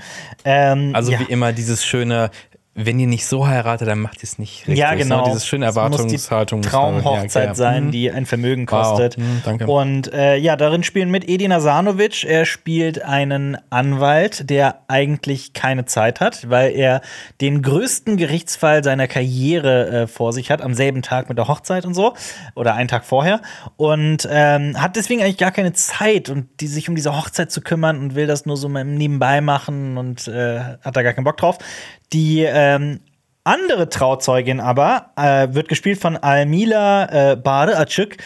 Sie ist Paartherapeutin und ist so super motiviert und will alles machen und ist, ist der ist das total wichtig, dass die Hochzeit perfekt wird. Ist allerdings auch so ein bisschen ähm, bunt und Verschroben. kreativ und, Ja. und, und schrill und äh, passt nicht rein und so. Ne? Und die beiden sind so unterschiedlich, wie es nur geht. Und Da man nicht knistert.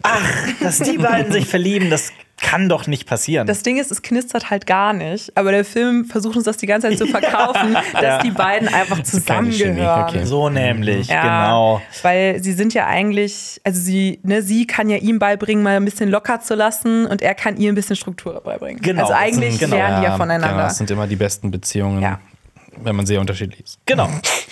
Ja, und Der damit Film- äh, kann man sich, glaube ich, schon ganz gut vorstellen, wie dieser Film so ist. Ja. Ja, ich glaube auch äh, die Gags, die gezündet haben bei mir, wo ich so leicht gelacht habe, aber nicht laut. Es So war so ein bisschen- Mundwinkel so ein bisschen, so Genau. einen Millimeter nach oben Die gehen. kann ich an einer Hand abzählen. Waren Ja. gefühlt drei. Und wie vorhersehbar der Film ist, ja, also da muss man, es ist so ein Film, da kann man eigentlich auch alles spoilern oder ihr, ihr könnt es euch schon denken. Ich glaube nicht, dass da eine riesen Überraschung kommt. Hört sich nicht so an. Nee, ne? gar Also- nicht. Nee, Also- überhaupt nicht. Kein Stück, wirklich gar nicht. Das- Äh, komplett nach Schema F. Ähm, ich fand auch wirklich, dass da nichts dabei war, was den Film in irgendeiner Form serien, äh, sehenswert macht.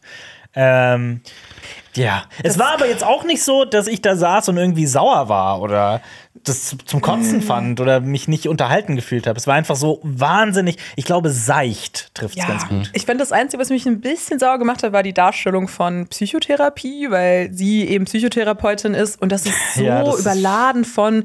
Vorurteilen oder generell einfach so lapidaren Sätzen über Psychotherapie, weil das, man stellt sich vor, man sitzt da und malt, malt mit Kindern Gefühle auf. Mhm. Und sie äh, sagt wirklich Dinge, wo ich dachte, da hat aber kein Psychotherapeut oder Therapeutin mal drüber geguckt über das Drehbuch. Ja, ähm, ja. Und auch so Leute lesen können aus drei Sätzen, die sie sagen oder sowas. So, So Gott, ungefähr. Das, die einzige Überraschung in diesem Film waren verschwommene Drohnenbilder, die ein, zweimal als Das war Establishing krass. Shot.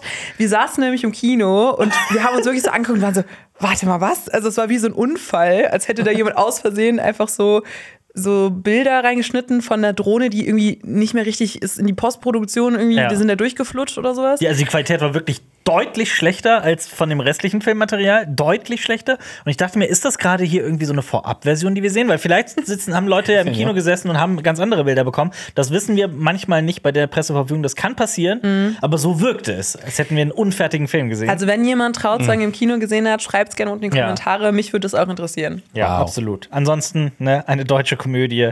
Äh, ja, ohne jegliche Chemie. Schade. Was ist denn The Buccaneers, frage ich mich. Ist das nicht auch, geht das nicht auch so in die Richtung äh, romantisch und Ja, es ist tatsächlich für alle, die Bridgerton gesehen haben auf Gott. Netflix, es ist ein bisschen ein Bridgerton-Abklatsch von Apple TV Plus. Wir haben ja ein bisschen schon eben drüber geredet, dass Apple TV Plus nicht so das Superjahr hatte. Zumindest ein paar Lowlights. The Buccaneers gehört dazu. Ja, es spielt in so einer Zeit, in der eine Familie, die mehrere Töchter hat oder beziehungsweise auch befreundete Familien, die alle in der Saison einen Ehemann suchen. Das hat so ein bisschen was von Stolz und Vorurteil oder eben ähm, Bridgerton. Und da gibt es eine Hauptfigur, die sich äh, in jemanden verliebt. Und dann gibt es aber auch noch einen Duke, der so für Was? sie in Frage kommt. Und dann entwickelt sich so ein Liebesdreieck von der Stange, könnte man sagen. Und ich muss sagen, ich fand die erste Staffel Bridgerton hatte mich noch irgendwie so im Klammergriff. Das war so eine Zeit, Ja? da, da gab es, ich weiß nicht, Marius ist nicht so ein super Nee, Fan. Ich gar verstehe auch all die Kritik, die man so Produktionen gegenüber bringen kann. Aber ich muss sagen, Bridgerton hat das geschafft, zumindest eine Liebesgeschichte zu erzählen, die wirklich so Erotik irgendwie so darstellen konnte, die ja viele Leute auch begeistert hat. die rollig gemacht hat? Die Rolle super zusammengefasst. Und ich fand hier war wirklich, also da habe ich nochmal gemerkt, dass Bridgerton eigentlich gar nicht so schlecht ist, weil The Buccaneers haut da nochmal immer richtig drauf auf die Klischees und irgendwie null Chemie zwischen den Figuren. Alles ist so, also du erfährst gar nichts über die männlichen Love Interests, also über die Mhm. Figuren. Es ist so richtig, der eine, der malt natürlich und dann treffen die sich so am Strand. Ach, schön. Und die Dialoge sind so unangenehm. Teilweise habe ich wirklich gedacht, da hat jemand eingegeben bei Pinterest oder so, ja, Korsettzeit und Frauen, die die ganze Zeit so hysterisch lachen, über die Wiese rennen und dann so Sachen sagen, die so klischeehaft sind und die gar keinen Sinn sind. machen. Genau, die gar keinen Sinn ergeben. Eine P Figur sagt an einer Stelle, "Oh, ich weiß noch früher, als wir jung waren, da haben wir immer Kekse in die Luft geworfen und hatten so viel Spaß. Und ich war so, Wir hatten ja keine Spielzeuge. Kekse in die Luft? Kekse ja, genau. Luft. Ich wirklich so, was ist das so eine, also ich habe es auch auf Deutsch und auf Englisch nochmal geguckt, diese Szene. Und ich war so, hä? Also da hat Metapher? jemand sich wirklich gedacht, diese so aneinandergereihten Klischeesätze, die man irgendwie weiß, so nach dem Motto, wir waren jung und wir waren äh, Mädchen und damals in der Zeit und es wird alles so mal romantisiert. Und Mhm. teilweise hat die Serie auch ihre Stärken, gerade wenn es um so die Mutter-Tochter-Figur und die Beziehung der beiden geht. Ähm, aber ja, und dazu klatscht dann auch die Serie ganz viel Pop-Songs, also so moderne Pop-Songs auf die einzelnen Szenen. Und das nimmt dem Ganzen auch voll viel von so einer Schwere, wenn du eine sehr emotionale Szene hast und dann läuft so im Hintergrund so, keine Ahnung, Justin Bieber oder sowas. Das hat, das hat Bridgerton ja wenigstens ein bisschen geschickt gemacht. Die haben nämlich Popsongs genommen, die klassisch eingespielt. Das fand ich auch eine sehr gute Sache. Und ich höre diese, diese klassischen Pop-Songs immer noch, wenn ich irgendwie lerne oder sowas. Ich finde das, gar nicht so das schlecht. Ist so, Wenn ich das auch- ist so Klassik für Leute, die aus Santiano hören. Und so. Ja, wenn, wenn, Oh, Marius, das finde ich jetzt Santiano persönlich. hier. Das finde ich Jetzt, persönlich. ich Santiano. Aber wenn ich, äh, wenn ich, äh, wenn auch ich, wenn ich konzentriert irgendwie arbeiten muss, also ich mache mir immer die mittelalterlichen Versionen von Rap-Songs an, falls ihr die kennt. Wo Oder hier von, gelandet von Shakira, von, von Hips Don't Lie. Ganz ehrlich, die Mittelalter-Version Oh, was ist denn hier los? Eminem Beats in diesem Mittelalter-Style, das Ja. kickt so hart rein. Ich liebe auch diese Memes. Also ernsthaft, das meine ich völlig unironisch. Ich muss da rein, aber gerade komme ich mir ein bisschen vor wie in der Cringe-Bar hier. Oh, wow. Was? Hä, aber das ich ist find das- ultra ja. geil. Das ist so Oh Gott. mittelalterliche Instrumentalisierung von so richtig Ja. krassen Rap-Beats Ja. und sowas. Okay. Das geht, das geht haut ultra rein. Immer wenn meine Freunde mal und ich. Wizard Dann- spielen, dann machen wir das an. Dann sind wir so richtig so, hier ist der, der Narr, ähm, Also den ich habe wirklich lange, lange Pen and Paper gespielt und bla bla, Mittelalterkram, sonst, aber ich fand immer schon so diese moderne Mittelaltermusik cringed mich so weg, dass es heftig. Aber was meinst du mit moderner Mittelalter? Also die Bands, die es so jetzt gibt und diese Mittelaltermusik spielen, das ist, ich finde es so unfassbar cringe. Aber das ist ja was wirklich. anderes. Das ist ja wirklich, aber du das, nimmst so- Ich hab das, du weißt ja, oh, wir haben einen Duden, sagt, wir sind Mittelalter. So, oh Gott. Ach, teilweise finde ich das ganz geil. Ja, kennt ihr auch diese Memes, so äh, wenn du Hipster Online, der Ja, Shakira-Version und dann so, keine Ahnung, wenn dein äh, dritter Ehemann an der Pest gestorben ist und du irgendwie so deinen Brotkrumen verdienen musst, so in der, äh, in Ja, der okay, das ist- Spelunke. Ja, ich, ich, ich, geb- ich, ich, ich, ich muss bis nach dem Podcast mal anhören. Unbedingt. Also bisher, bisher, Ich mach dir mal eine Playlist, Marius. Okay. Unbedingt. Hab so Eine nicht zu Playlist. Bridgerton. Naja, aber- ja, habe ich aufgehört. Ey, nee, weißt du was? Wir machen Ah. jetzt mal kurz einen Schnitt. Ich suche mal gerade was raus. Jetzt zeig wie Okay. das hier.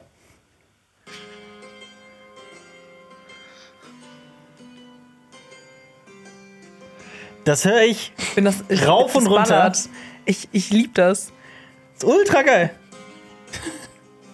Ich finde halt diese Vorstellung, dass Leute dann damals so, so Äh, dachten, in der Taverne sitzen. Genau, und dann so der neue heben. Song von äh, Jason Derouleux. Okay. Ultra geil. Naja, Oder äh, äh, Lenny, du hast da, was hast du gerade rausgesucht? Das war äh, Hips Don't Lie. Ich suche mal gerade Hips Don't Lie noch Hipster raus. Lies. Also ich Warum finde gibt's Hipster das- Lies wirklich der Warum gibt es das CSB-Intro nicht, wenn wir hier so Herr der Ringe machen im Mittelalter? Oh, jetzt ist, sorry, jetzt ist hier gerade Werbung. Oh, nervt das nicht? Auf, gut, dass wir bei Funk sind. Ja, stimmt. ja, ich nerv die Werbung, guckt nur noch Funkkanäle. Absolut. Ich kann noch mal ein bisschen zu The Buccaneers sagen. Ah ja, guck mal. Wenn, ey, wenn das bei The Buccaneers, ich meine, das ist nicht die, die richtige Epoche. Ja. Ah, das ist so geil. Und jetzt, warte. Ja, ja. Wir kriegen Maris noch dazu, dass er das Nee, auch nee, nee. Ich find's ultra geil. Ja. Hört euch das gerne an. Ja, Aber guckt euch nicht The Buccaneers an. Ich muss sagen, ich hatte auch teilweise meinen Spaß bei der Serie, einfach weil ich das manchmal mag. Ich mag das manchmal, so diese Zeit. Dann die Kleidung, das, das Set- und Kostümdesign hat auch, also ist wirklich hochwertig produziert. Da merkt man auch, Apple TV Plus wollte da richtig was reinstecken, weil die das genauso erfolgreich aufziehen wollten wie Bridgerton, was ja jetzt mittlerweile auch schon in der dritten Staffel läuft und auch nochmal ein Spin-off hatte dieses Jahr. Aber man merkt, wenn man sowas abkupfert, macht das noch lange keine gute Serie. Also ich finde, das merkt man total an dieser Version davon. Und ich finde auch diese Beziehungen sind, sind mega ähnlich zu Bridgerton. Also man merkt, Mhm. dass da jemand sich hingesetzt hat und das, dieses Rezept kopieren und imitieren wollte. Mhm. Ja. Das funktioniert hier einfach noch nicht so Schade. gut. Aber wisst ihr, wo es auch richtig cringige Musik Mittelalter-Style gibt? Von äh, Rittersporn vor allem. In The Witcher. Witcher. Boah, und das, das ist so, da weiß ich mich, das ist, boah, wie ich es einfach zum Kotzen finde, weil, boah, Rittersporn ist die größte Nervensäge in The Witcher und Staffel 3 kam jetzt. Und Ich muss ehrlich sagen, dass ich nach Staffel 2 ausgestiegen bin.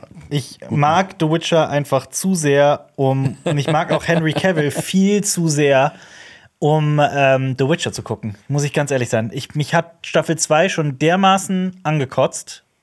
Ich hab, für mich hat das auch nichts mehr mit Guilty Pleasure zu tun. Ich kann, ich ertrage diese Serie einfach nicht mehr.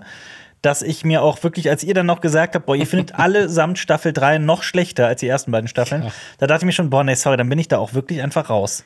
Kann ich verstehen. das ist ein Desaster. Die Serie ist wirklich schlechter, also merklich zu den Staffeln davor. Und das muss man erstmal schaffen.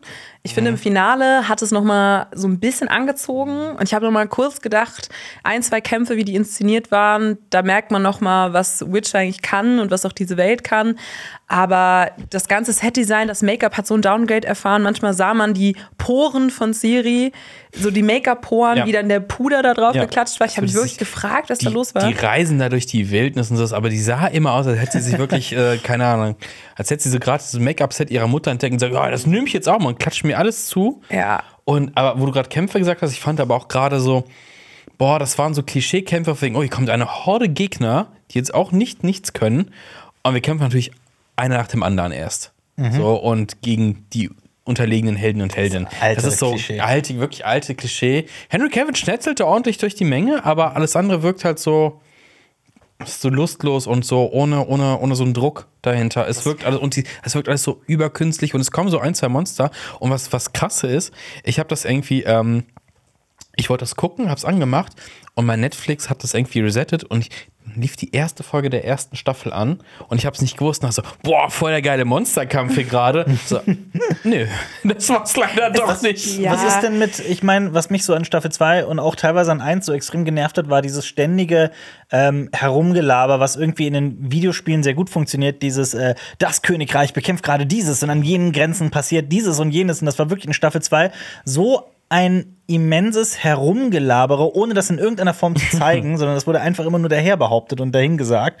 Das fand ich nervtötend. Das ist auch hier wieder ja. eine Ja. große Schwäche, diese Exposition-Dumps, die immer in Dialogen abgehandelt werden, wo man auch als Non-Buchleser, Leserin gar nicht durchsteigt. Das geht ja auch gar Auf nicht. keinen abgeht. Fall kannst du durchsteigen. Und dann wird dann geschnitten. Also es wird einfach, äh, Handlungen werden zusammengeschnitten, dass du nicht mehr realisieren kannst, wie die Figur von einer, von einem Ort zum anderen gekommen ist. Und ich finde das gerade bei Fantasy-Erzählungen und Verfilmungen so wichtig zu wissen, wo du dich so ähm, befindest, zum Beispiel Ja. auf einer Karte oder irgendwie in dieser Welt. Und das, ähm, ja, hast du, da verlierst du sowas von den Überblick irgendwann. Und das nimmt auch das Gewicht raus, Total. weil du das Gefühl hast, eine Sache passiert und in einer nächsten Folge, also es gibt eine Verletzung zum Beispiel von Gerald in dieser Staffel, die wird die ist in den Büchern, das ist eine, das sind Kapitel, wo der sich davon erholen muss. In, in der, der Staffel ist das, ja, nach zwei Folgen, ne, ist der wieder, ist der Gerald wieder äh, objekt. Schade. Es hat alles kein, wirklich keine, keine Tiefe, es hat keine wirklichen Auswirkungen. Du wartest, das ist genau so ein bisschen wie diese ganzen Star Wars-Serien. Du wartest irgendwie auf The Big Thing and it's not gonna happen. Ich meine, jetzt am Ende hat mich dann wieder eine, eine Handlung, ein Handlungsstrang hat mich dann gecatcht. Ich weiß nicht, ich werde wahrscheinlich die nächste Staffel auch noch gucken, nur um zu wissen, wie das dann ohne Henry Cavill jetzt mit dem Liam Hemsworth, Hemsworth, ja. Das wollen weitergeht. alle sehen, glaube ich, so. Den Unfall. Neugierig ist, das ist wie letzte Folge, wie geht's aus? Und jetzt, wie, wie wirkt er? Wenn Ashton Kutcher Charlie Sheen äh, beerbt. Ja. Oder ja, gut, so. er war ja nicht die gleiche Figur, das muss man ja sagen. Ja, ja. Das, Ja, das wäre noch stimmt. witziger gewesen. Das stimmt, Das wäre ja. wirklich witzig gewesen. Aber hier, Ja. Ich habe schon das Gefühl gehabt, dass die hier auch auf die Kritik der letzten Staffel reagiert haben, weil ich fand, die ersten paar Folgen waren so ein Gegenentwurf zu der zweiten Staffel, gerade was Jennifer angeht und ihre Figurenentwicklung. Und man merkt schon, dass äh, Lauren Schmidt-Hissrich, die ja auch die äh, Showrunnerin ist, da ein Gefühl für hat vielleicht, was gerade gut ankommt, was nicht so gut ankommt. Ich hoffe, dass Boah, es ich vielleicht fand noch Jennifer besser wird. und Triss furchtbar in der Serie. Beide furchtbar. Kann ich Beide verstehen. auf ihre Aber Weise. ja. Siri auch, also sie sind alle. Ich, Mhm. ich, ich habe da keinen Charakter, wo ich sagen würde, Wisimir ist vielleicht noch so. Isemir ist doch gut getroffen einzige eigentlich. so, ja. wo ich sage in der Serie, ja, Echt, okay. aber ich fand die auch zu überzeichnet. Also gerade die ganzen Regierenden.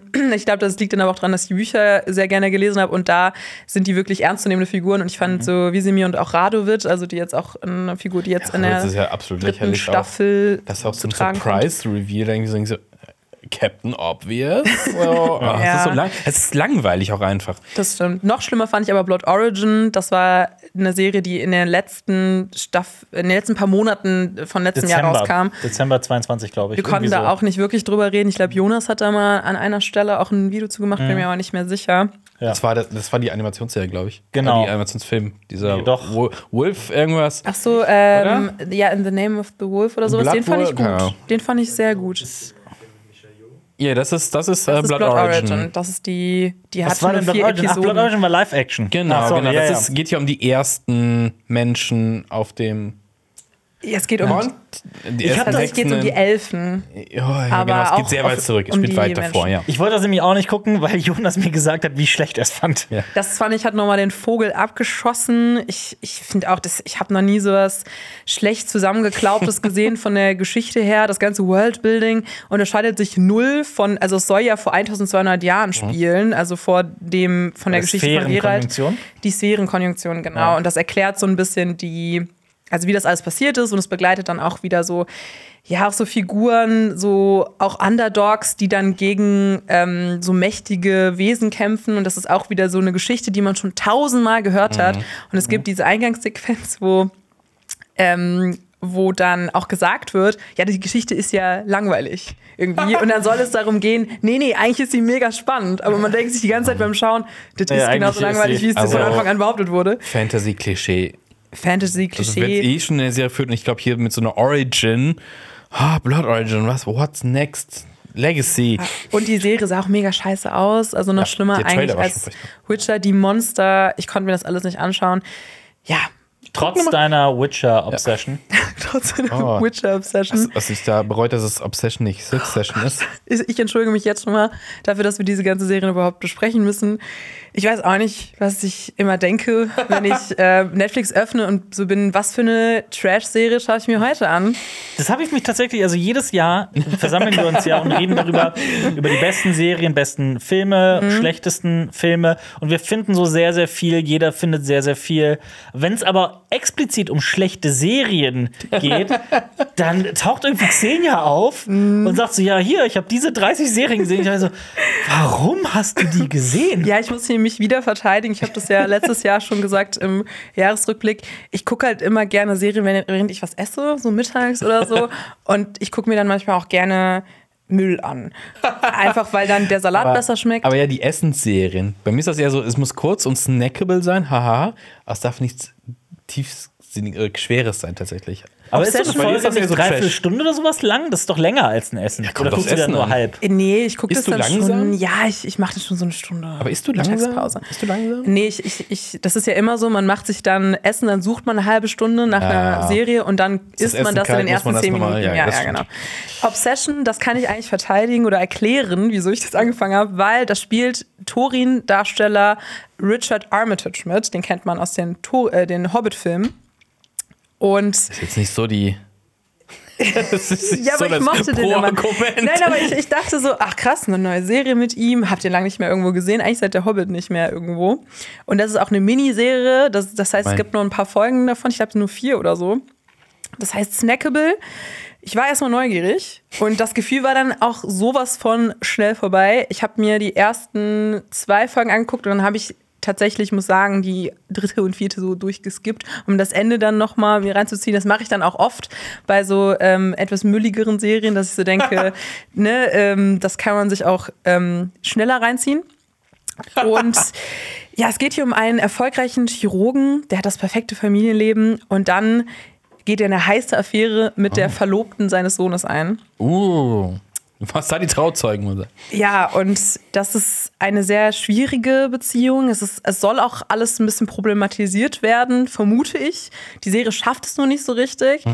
Es gibt sehr schwierige unangenehme Szenen. Es ist so, soll so erotisch sein, aber es zieht sich so alles in einem zusammen, wenn man sich das anschaut. Es gibt eine Szene, wo die beiden dann auf irgendeiner Gala sind und er nimmt so eine Olive von so einem Zahnstocher und schiebt ihr die so in den Mund und es, es soll so Sexy. richtig sinnlich sein. Aber ich, ich habe wirklich kurz da, Im Hintergrund läuft Peter Maffay mit Sexy. In tatsächlich der Mittelalterversion. Ja. in der Mittelalterversion. Das ist aber Westernhagen, nicht Peter Maffay. Oh, sorry. Marius Müller-Westernhagen. Ja, es ist sehr schlimm. Es ist ein bisschen, glaube ich, für so, ja, so Leute, die auch so Fifty Shades of Grey oder sowas Das hat sich mögen. auch total so an. irgendwie- Aber dann driftet es auch sehr in unangenehme Sphären ab. Also der, der, der Typ, also Richard Armitage's Figur ist einfach ein Stalker, der keinerlei Grenzen kennt. Wir erfahren nichts über sie. Es wird alles mit so schwierigen Kindheitstrauma erklärt im Nachhinein.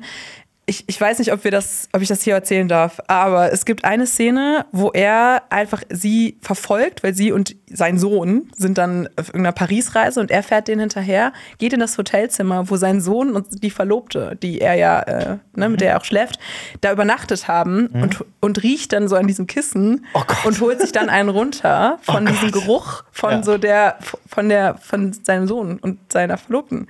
Und äh, hinter den Kulissen, äh, ja, ähm, und das ist alles, Ey, was mein Leben ist. Und ich, ich hätte gern Spin-off, einfach nur so eine Sitzung bei irgendeinem so einem Therapeuten oder Therapeuten, wo Vater und Sohn da sitzen, das alles aufarbeiten müssen. ja, ich weiß, ich, ich fand, es war Danach braucht richtig der schlimm. Therapeut Therapie.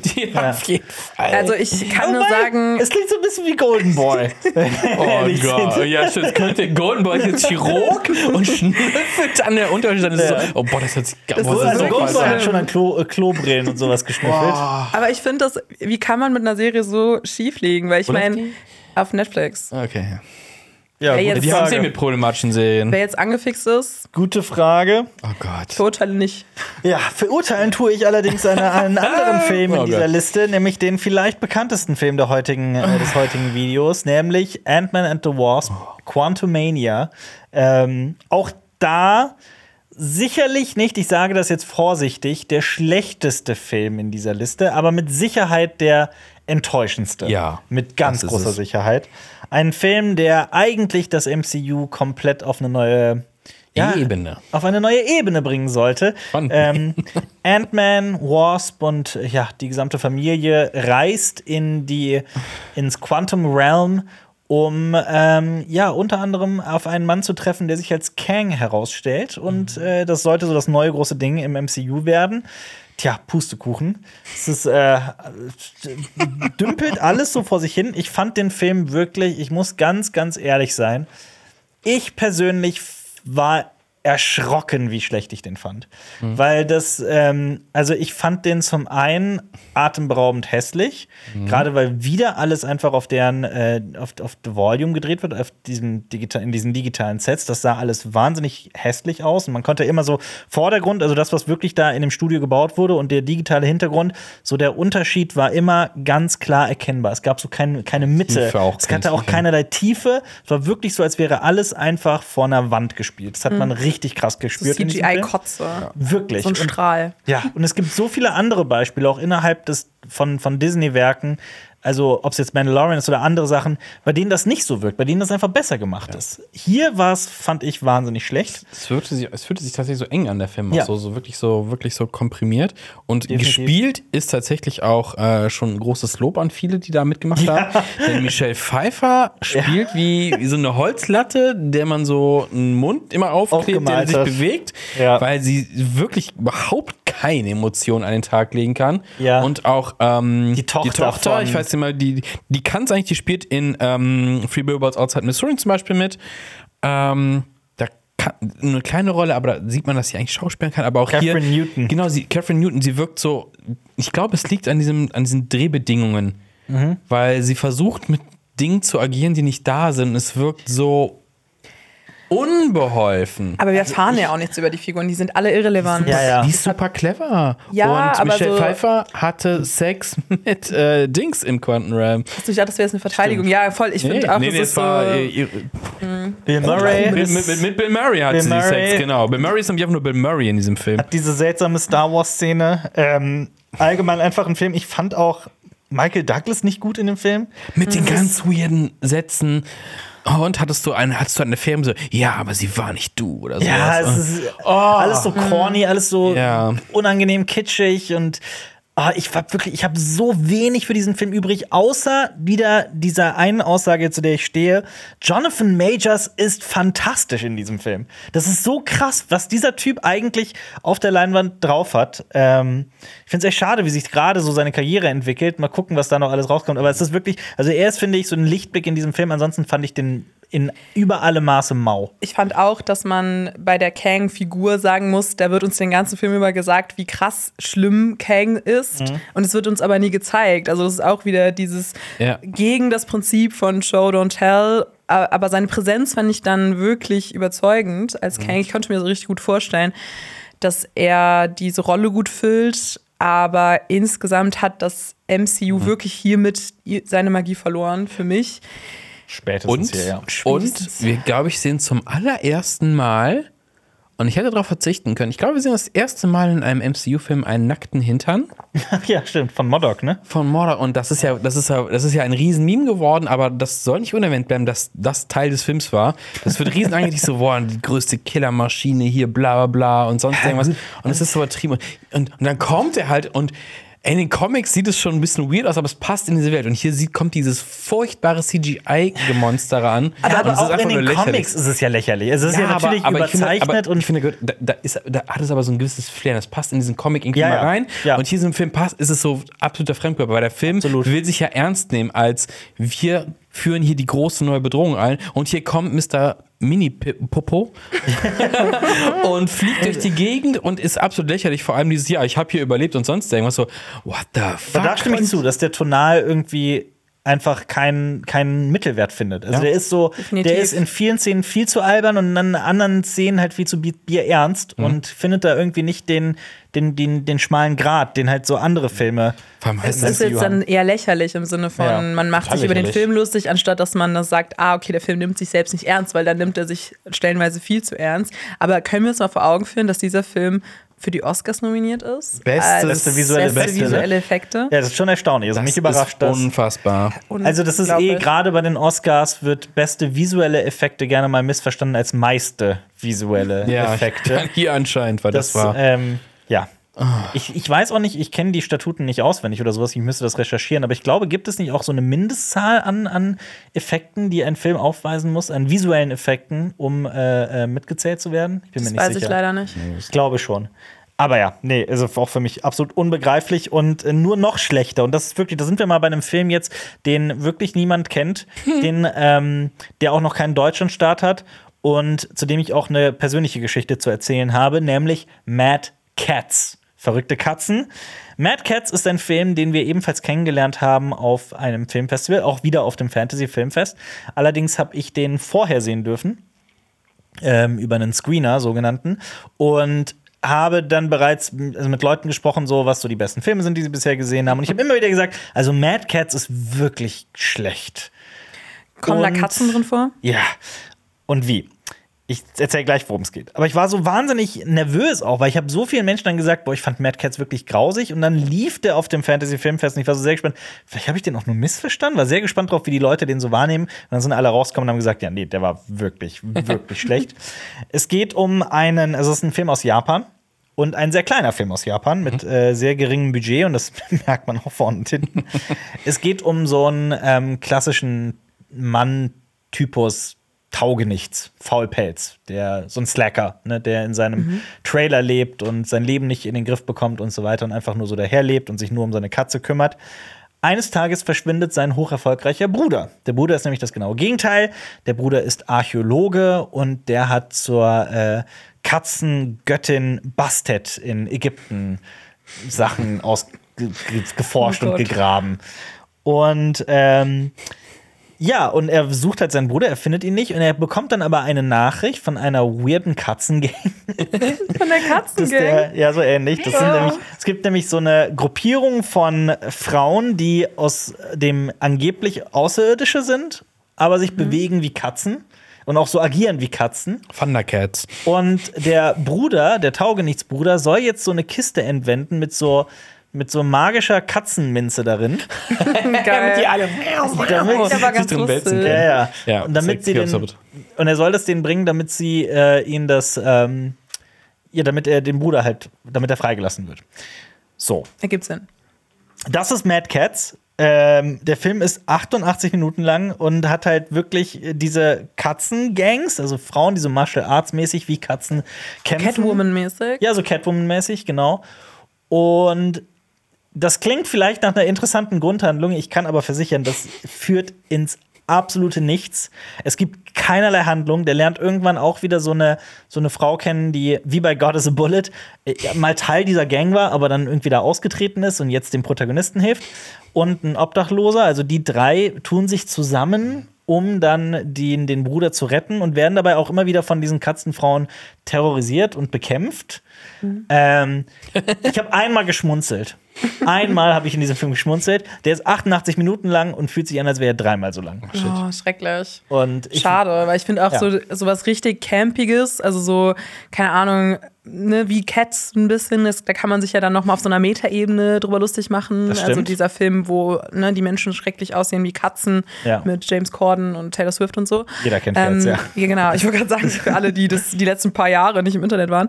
Aber Mad Cats, ja, klingt dann wie so eine langweiligere das, Variante. das Problem ist, ich na, natürlich, ich habe überhaupt nichts gegen kleine, süße, günstige Katzen, und Filme.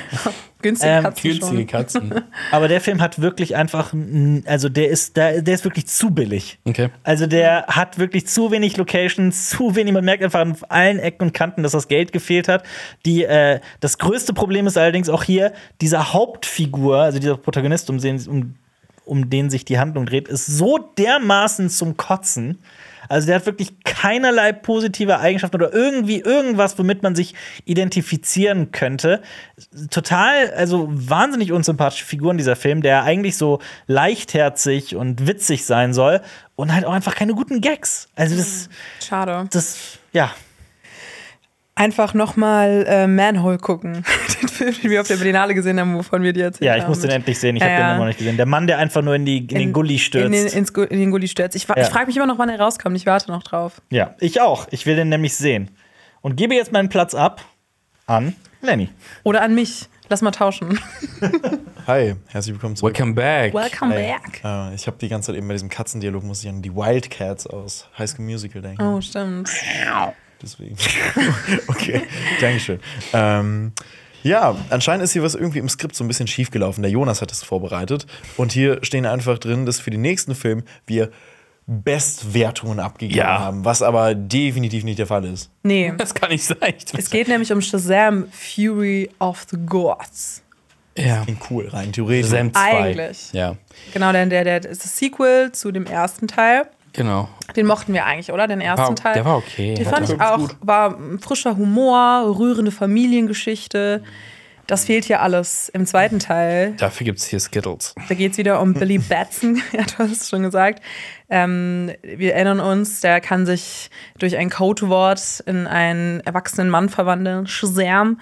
Und der muss gemeinsam mit seinen Pflegegeschwistern, die auch alle Superhelden werden, können. die Shazam-Familie, äh, in diesem. Film zwei Töchter des Titanen Atlas bekämpfen. Das ist ja meine ewige Nemesis, haha, äh, wenn griechische Mythologie verwendet wird äh, und mehr schlecht als recht ist das Marvel-Universum, kann das ja super. ähm, auch mal hier und da, ja, hier der Ares oder irgendwie, ich finde das immer ganz schlimm. Das ist alles nicht akkurat hier von hier nur, nur Percy Jackson akkurat. kann es, genau. Ja, und wie fandet ihr den Shazam 2? Also, haut mal raus. Also der erste, wie gesagt, hatte ja irgend so was Sympathisches. Ist jetzt überhaupt nicht der beste Film der Welt, aber hatte so ein bisschen was, lebte so ein bisschen von, von den Charakteren so ein bisschen. Alles ganz nett, alles ganz nett. Jetzt kommt dieser zweite Teil und es ist einfach nur überdreht, nervig und viel zu viel und banal und an den Haaren herbeigezogen. Und halt, wie gesagt, wir hatten eben schon mal furchtbare Product Placements und hier kommt das nächste nämlich Taste the Rainbow von Skittles wird hier, ist hier wirklich ist, ist, ist storyweisend. Also es muss gemacht werden, damit die Story weitergeht, muss dieses Placement durchgeführt werden. Und das finde ich einfach alles furchtbar. Und als du eben diese Handlung zusammengeführt hast, habe ich gemerkt, boah, ich habe alles auch vergessen, weil das so belanglos ist. Auch gerade so was, was diese, was die Antagonistinnen angeht. Diese drei Schwestern sind das, glaube ich. Ja. Ähm, und dann werden tausendmal Seiten gewechselt und Kräfte hin und her und bla bla. Und natürlich gibt es Streit in der Familie. Und es ist einfach nur ein hanebüchener, schlecht aussehender Kackfilm. Ich muss sagen, ich, äh, seitdem ich hier bin, ist das Wort Hanebüchen so viel mehr in, meinem, in, meinem, in meiner Sprache. Stimmt, ich habe immer so Fixierungen auf bestimmte Wörter und Hanebüchen, Hanebüchen ist ist gerade. Einmal war es Zäsur, dann bin ich so weitergegangen, jetzt ist es Hanebüchen. Ja, aber ich verstehe auch nicht, warum sie das offensichtlichste Product Placement noch nicht gemacht haben mit Shazam. Also, warum haben sie das noch nicht gemacht? Du hast recht. Ja. Also, ja. Aber das wäre auch cool gewesen, wenn sie dann die Monster nur besänftigt hätten, wenn sie dann irgendwie ein Lied Shazam, was, was sie dann beruhigt oder sowas, so wie bei Fluffy von Harry Potter. Das hätte ich noch gefeiert. Ich auch. Das wäre tatsächlich. so, das wär so the good kind of capitalism. ich finde auch, wer isst noch Skittles? Ja, ich finde, ich fand's. schon. Okay. Also Oh, hinterher kann man so, hä? Okay, aber- also, also Al Al Nein, es tut mir Alper, leid. Alper schüttelt hinter der Kamera ich den finde, Kopf, aber, ich, aber ganz ehrlich, auf Alpers Snack-Meinung gebe ich eh nichts. Das ist wirklich, das ist, das ist eh, das ist eh, äh, das ist Aber eh ich verloren. finde, Ich find Skittles hat man sich so. früher halt an der, genau, und das sind immer so die weniger geilen M&M's, so, sondern halt in Gummibärform. Ich finde, Ja. Sorry. Nein. Ja, ja, wir sind irre. M&M's mit Nüssen sind die geilsten. So, das habe ich gesagt. Ja, vielleicht hat mich auch das Product Placement aufgeregt, weil es einfach Skittles war. Aber würdest du Skittles. Kuchen essen? ich würde keinen Skittles-Kuchen essen, nee. Das Skills Wieso? Kuchen. Ach, äh, it's a cake. Is it cake? Oh, cake? oh, oh, Oh Gott. boah, ich war Ja, ist, das ist, Ach, du warst gerade wirklich so, oh mein Moment, Gott, Moment, das ist warum doch- stellst du mir diese Frage? Ja, genau. Ist Diese das, letzten ist, das diese, ist das diese Game Show von wegen, wo man dann mit dem Messer reinsticht und so, ist das ein Kuchen oder nicht? Ja, also ich apropos. Ich habe das, ich hab das auch angefangen zu gucken tatsächlich. Hast du ja, wirklich? jetzt, ja. Oh mein Gott, wie lustig. Und ich fand's furchtbar. fand das auch krass furchtbar, weil ich meine, ne, apropos schlechte Serien und so, Is It Cake habe ich mit ein paar Freunden zusammen geguckt im Urlaub. Wir waren so, wir wollen irgendwas Ja, Seichtes genau. gucken am Abend Ja. und so. Und dann ist mir aufgefallen, dass es auch sch schlimme, seichte Serien gibt, die einfach nur nerven. Und Ja. das ist Is It Cake. Und es liegt vor allem an dem Moderator. ja, ja, ja, ja. Mikey, Oh mein Gott, ich, ja. Mikey ja, ja. Day, der spielt auch tatsächlich ein- eine große Rolle bei SNL, also bei Saturday Night Live. Man muss ihn mögen. Ich mag ihn nicht so. Ich glaube, niemand außer seine Mutter vielleicht mag ihn, aber. Weil hier ist er echt furchtbar. Ja, ich finde, wenn man Moderator oder Moderatorin werden will, kann man sich diese Serie angucken, um zu so merken, was man nicht so tun nicht. sollte. So nicht. Er moderiert diese Show, also es geht darum, dass die mit ähm, die mit Mitmacher, ich habe grad ein. Wort, Contestants wollte ich, ich wollte mal nicht das englische Wort nennen. Ähm, Teilnehmenden. Teilnehmenden, danke. Äh, die Teilnehmenden erraten müssen, was von den Gegenständen auf einer Bühne Kuchen ist. Also das heißt, wir kennen diesen Internettrend, Ja. dann sieht das genau wirklich zum Verwechseln ähnlich aus wie die Kroko-Ledertasche. Lenny, Und dann oder Kuchen? genau, eine Tasche, die dann halt aus Kuchen ist. Und dann müssen die Teilnehmenden das auch backen. Also es geht, geht dann so diese unterschiedlichen Stufen.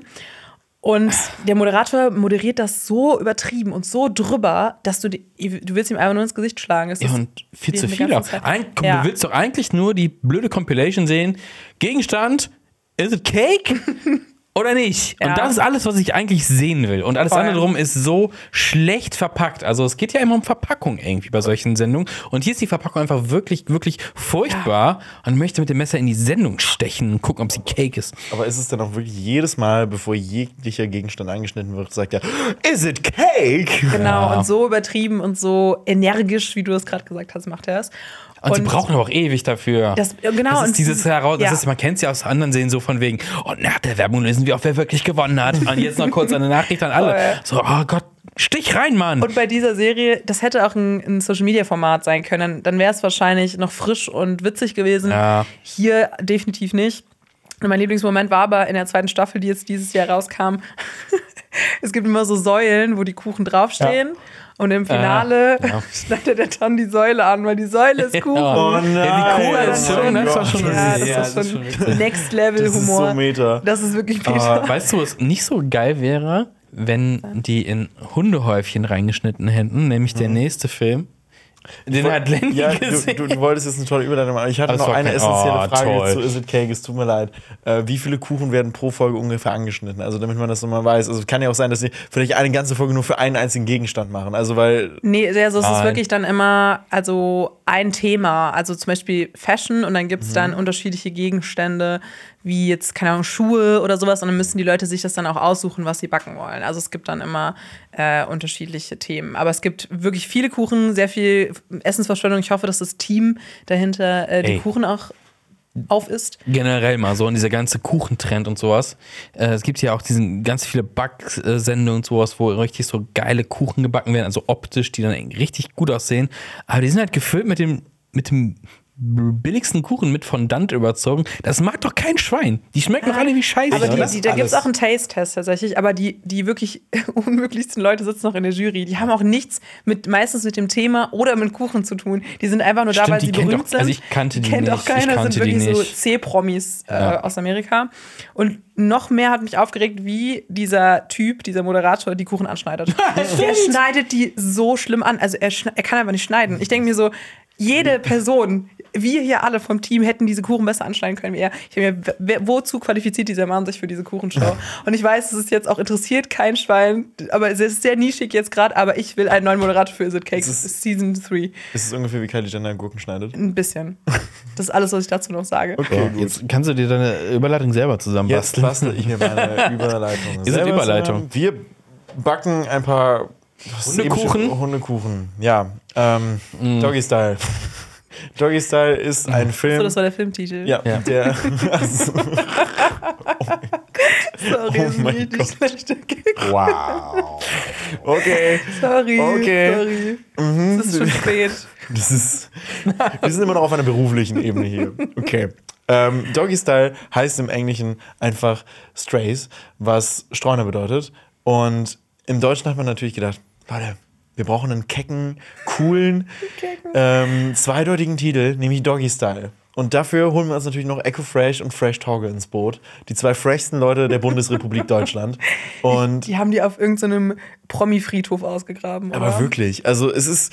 Doggy Style ist ein Film, Ein Beef. in, in dem es um einen Hund geht, der ähm, von seinem Besitzer die ganze Zeit ausgesetzt wird, aber der Hund kommt immer wieder zurück, weil er denkt, oh mein Gott, mein Herrchen will nur mit mir spielen.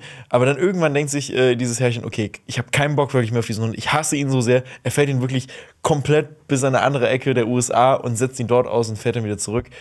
Und dann denkt sich der Hund, oh mein Gott, der hat ja wirklich ein ganz, ganz großes Spiel mit mir vor. Ich muss jetzt ganz schnell wieder zurück zu ihm nach Hause, um ihm zu zeigen, was ich für ein schlauer Hund bin. Und dann trifft er auf dem Weg noch ganz viele andere Streuner und er merkt so, okay, vielleicht ist mein Herrchen doch gar nicht so cool.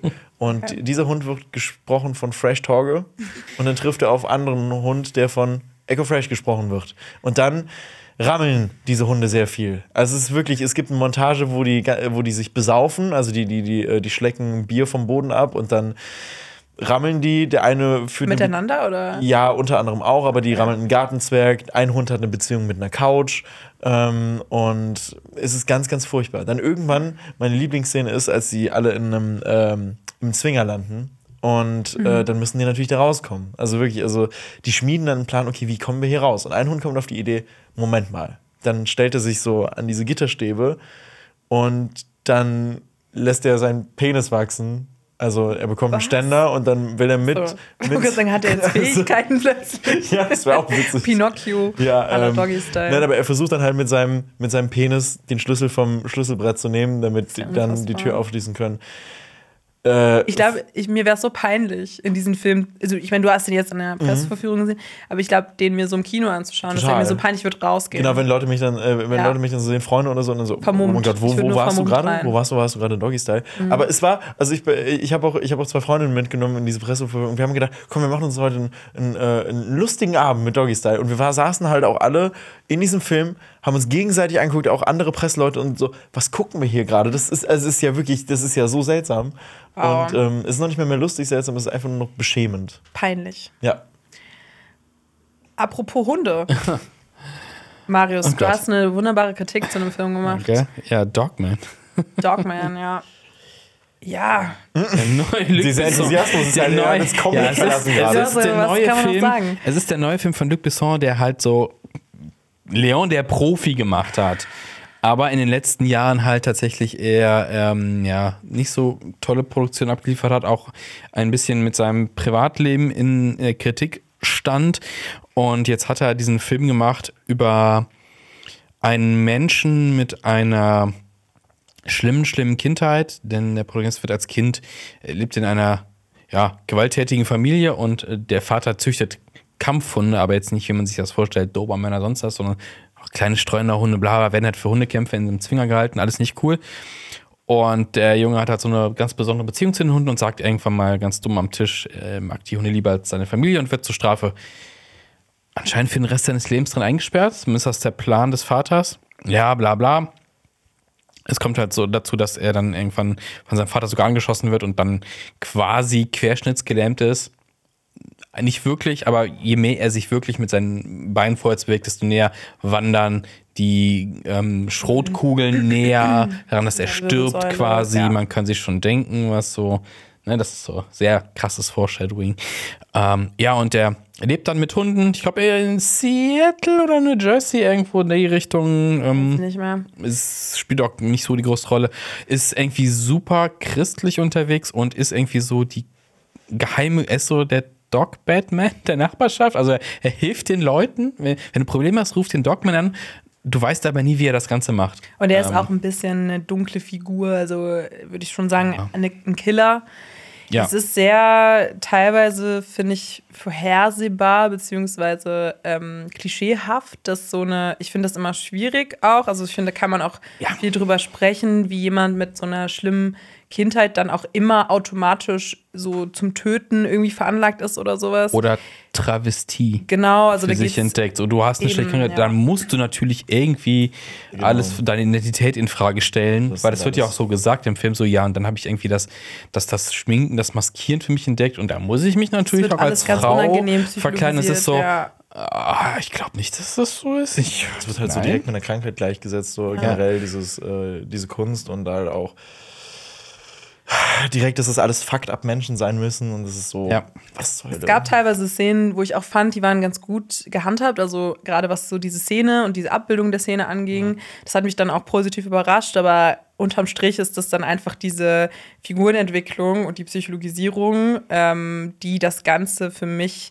in so eine schwierige Ecke einfach. Also ich hatte bei vielen Szenen so ein unangenehmes Zungen, Gefühl ja. und ich finde, das erinnert einen ja auch an dieses Horror-Klischee von äh, einer Person, die ähm, äh, zum Beispiel Travestie betreibt und dann auch automatisch ein Killer ist. Also ich finde, das ist ja äh, ein sehr Mhm. oft zitiertes und leider genutztes Klischee. Und ja, ich finde, das fällt da so ein bisschen rein. Aber unabhängig davon, finde ich, ist der Film auch beim besten Willen mittelmäßig, tonal ganz schwierig. Ich finde, diese Hunde hatten so ein, so ein sehr irrwitziges Element, was dann aber gar nicht gepasst hat zu dieser tragischen Total. Geschichte. Also, das wird ja, also der hat ja irgendwie auch so eine super Connection zu, zu seinen Hunden und die hören irgendwie, er findet einfach raus, dass die einfach wissen, egal welcher Hund, dass die wissen, was er will und zum Beispiel, er will irgendwie was backen oder sowas und der Hund weiß genau, er sagt so Mehl und der Hund bringt ihm die Packung Mehl. Ja, alles so irgendwie lächerlich. cool, aber er benutzt seine Hunde ja dann auch quasi ähm, um, um, um so eine, um so eine, äh, so eine Gangster, so, so eine Gang quasi außer Gefecht Kevin zu setzen, mehr zu oder weniger. Ja. Ja, und ich habe, also eins weiß ich die ganze Zeit, boah, hoffentlich töte ich jetzt keinen Hund. Weil es wäre so einfach gewesen. Weil das Mittel ist einfach, dass einer der, so ein großer Hund, dem Gangsterboss quasi in die Eier beißt und sagt, dann sagt er so am Telefon, ja, äh, mein Hund beißt zu, wenn du nicht die Nachbarschaft in Ruhe lässt. Und er so, ja, okay. So, ähm, wärst du jetzt ein Gangster, würdest du jetzt einfach den Hund erschießen? Hätte ich nicht gern gesehen, aber es war so, ähm, Ja, wo ist jetzt wirklich dein Problem? es ist so sehr äh, An den Haaren durchdacht herbeigezogen. und an den Haaren herbeigezogen. ist So dieses fantastische Hanebüchen. Element. Hanebüchen das passt hier Hanebüchen. wieder. Ja, und es ist so eine sehr, sehr unangenehme Line auch in diesem äh, genau, Film, auch mit diesem, ähm, dieser Figur, die dann auch noch so eine Ermittlerin ist. Und dann trifft sie natürlich auf den Killer. Das ist auch so eine Klischeesituation. Mhm. Und dann sagen beide so, wir sind aber eigentlich ähnlich. Wir sind zwei Seiten derselben Medaille. Und ich war so, was ist das denn hier? Das ist Ja. wirklich so Handbuch von so Thrillern einmal aufgeschlagen und dann irgendein random Und das- Trope rausgesucht. Es sah auch total so weird aus. Also Production Value war Ja. auch irgendwie fernab von dem, was man von Luc Besson eigentlich so gewohnt ist. Und, Und ja. und meine Lieblingsline, ähm, ich bin nicht im Showbusiness, ich bin im Hundebusiness. So, wow. Das könnte Gott. auch eine, ein Zitat aus Doggy Style sein. Das Könnte auch ein Zitat aus Doggy Style sein, Ja. in der Tat. Ein Film, in dem keine Hunde vorkommen, also zumindest keine Hunde, die Doggy Style ähm, verkehren, ist, ist der Film Seneca. Ein Film über Seneca, der ein äh, Philosoph gewesen ist. Und äh, dieser Film spielt im, ja, wie oft denkst du an das römische Im Imperium? Ich Ähm, denke leider oft an Seneca und das äh, ist nicht gut. Richtig. Alle, die Lateinunterricht hatten, äh, sind wahrscheinlich äh, gebrandmarkt. Ich hatte kein Latein. Ich hatte kein Latein, deswegen dachte ich, es geht um Corona wegen AstraZeneca. So, nein. Okay, nein, es geht, äh, es geht tatsächlich um den Philosophen und der unter dem Kaiser Nero äh, ja, tätig war. Und Kaiser Nero kommt zum Beispiel auch drin vor. Und das war dieser irrwitzige oder beziehungsweise sehr sch schwierige Figur. Also er hat ja, er war ja wirklich, er hat ja Rom abgefackelt. Sagt Sagt man, ja. Also so eine sehr schwierige, ein sch- schwieriger Kaiser. Was war er? Impera äh, jetzt hier Geschichts Cäsar. Ja, ja. Sollte ein Cäsar gewesen sein, ja. Cäsar. Kaiser, ne? Richtig. Und so ein bisschen Käser. crazy. Und genau, er hat ihn sozusagen groß gemacht. Er war so ein bisschen der, der Mann dahinter. Die Richtig. Hand des Königs. Genau. Seneca. Oh, richtig. Und es ist sehr schwierig, auch in diesem Film das mit anzusehen, weil es ist alles in so einem komischen, ja, modernen, modernen Look gehalten. Es ist so dieses Römische Reich, wie man es vielleicht teilweise kennt, aber mit so sehr minimalistischem Setdesign. Und dann trägt zum Beispiel Nero eine Ray-Ban-Brille oder ähm, ne, ähm, Seneca irgendwie so ein Plastikmikro und es geht die ganze Zeit darum, dass man will, dass Seneca stirbt, aber er am Ende das alles bis ins Ultimo hinauszieht. Richtig. Es ist so eine, es ist so die äh, praktisch die gesamte Geschichte von, von Seneca heruntergebrochen auf diesen Film, aber es geht eher um den Tod von Seneca. Und diese modernen Elemente, die da drin eingestreut sind, du hast gesagt, dieses aufblasbare Mikrofon, Nero hat ein Tattoo, wo im Herzen Mom drin steht. Es ist so, es einfach ist so richtig Kacke. so. Und es ergibt mich so auch gar keinen aufgeregt. Sinn. Es ergibt wirklich Ja. von vorne bis hin keinen Sinn, warum sie das gemacht haben, weil es, es, es fügt dem Ganzen keine weitere Ebene hinzu und es nervt einfach nur noch. Also- Ja, der Film nervt. Es Wenn- ist kein Film, den ich geschaut habe, der mich so genervt hat dieses Jahr. Ich habe jetzt hier nebenbei mal in den, in den Trailer reingeguckt. Es wirkt so ein bisschen wie so, äh, als hätte man das auf dem Burning Festival, Burning Man Festival gedreht, so ganz billo, weil es ist ja auch so ein minimalistisches Set und hier laufen so Leute mit komischen Pappmaché-Figuren Ja. rum und Ich hier ist, verstehe, so ein was Pa- hier, ist so ein, hier ist so ein Panzer auf eine stimmt, Wand genau, das ähm, Ja. gesprayt und so. Also wirklich ein Panzer. Ich verstehe, was der Film sagen Nee, ich wollte, nicht. glaube Überhaupt ich. nicht. Ich glaube, es ging ja ein bisschen darum, ein dass. Philosophen und dass Seneca so eine Figur war, die immer nur viel rumgelabert hat, aber es dann nie richtig machen wollte. und die, er stirbt dann sozusagen so tausend Tode und dann kommt er immer noch mal wieder, so ein bisschen wie so Figuren bei Vampire Diaries oder so, die nie richtig sterben können. Und das ist so Seneca in diesem Film. Aber das Ding ist, dass du diesen Film wirklich nicht anschauen kannst, weil du am Ende wirklich einfach so die Kinoleinwand anschreist, stirb endlich. Stirb endlich und lass mich bitte aus diesem Kinosaal gehen, weil das ist einfach ein schlimmer Film. Und wir waren auf der Berlinale in diesem Film, sind rausgegangen und haben Leute auf der Straße angesprochen und haben gesagt, wart ihr auch gerade in Seneca? Fandet ihr den auch so schlimm? Und das, das, das ist mir auch noch nie passiert. Also, Ja, und ähm, Chapeau. es ist wirklich, es ist John Malkovich spielt da Seneca und ich habe ihn, glaube ich, in meinem Leben noch nie so sehr gehasst wie, wie da. Es war wirklich so, jetzt Ja. endlich verreckt doch bitte einfach. Es ist halt so als Gag, also wirklich dieses gesamte letzte Drittel beschäftigt sich nur mit seinem Tod und, und es, ist, es soll ein Gag sein, aber es ist einfach der nervigste Ja. Gag aller Zeiten. Ja, es es ist wirklich, es ist so drauf gedrückt. Louis Hofmann spielt auch noch äh, da, da drin mit und ich denke mir so, Den kennt man ey, zum Beispiel von Dark. genau und ich hoffe einfach, dass, dass der auch mal bessere Oh, Projekte erwischt, weil der, Wie bitte? Der ist Lokillos, äh, ja, und äh, sehe ich gerade. Aha. ach Aha. Maris hier, der, der, römische Killische Reichskonnoisseur. Genüsse. Ja, der Film ist kein Genuss. Man kann ihn einfach, man kann es einfach lassen, diesen Exakt, Film zu schauen. Ich glaube, die Botschaft, die dabei rübergebracht werden sollte, rentiert sich nicht für die Länge des Films und die, den Grad des Ja. Draufgedrückten. Das Schlimme ist, wir haben danach den, äh, den, den Gully-Film geguckt. Der Gulli-Film? Ja. Genau, und äh, bei, bei dem bin ich leider eingeschlafen, aber leider nicht bei Seneca. Das war, Hast alles mit an ansehen genau, ich habe ich hab leider alles von Seneca mitbekommen. Und ich meine, der Film ist von Robert Schwentke, das ist ja auch ein deutscher Regisseur, den kennt man. Boah, ich habe auf jeden Fall ein, zwei Filme von ihm gesehen. Muss ich jetzt nochmal nachgucken. Welchen Tatort hat er mal gemacht?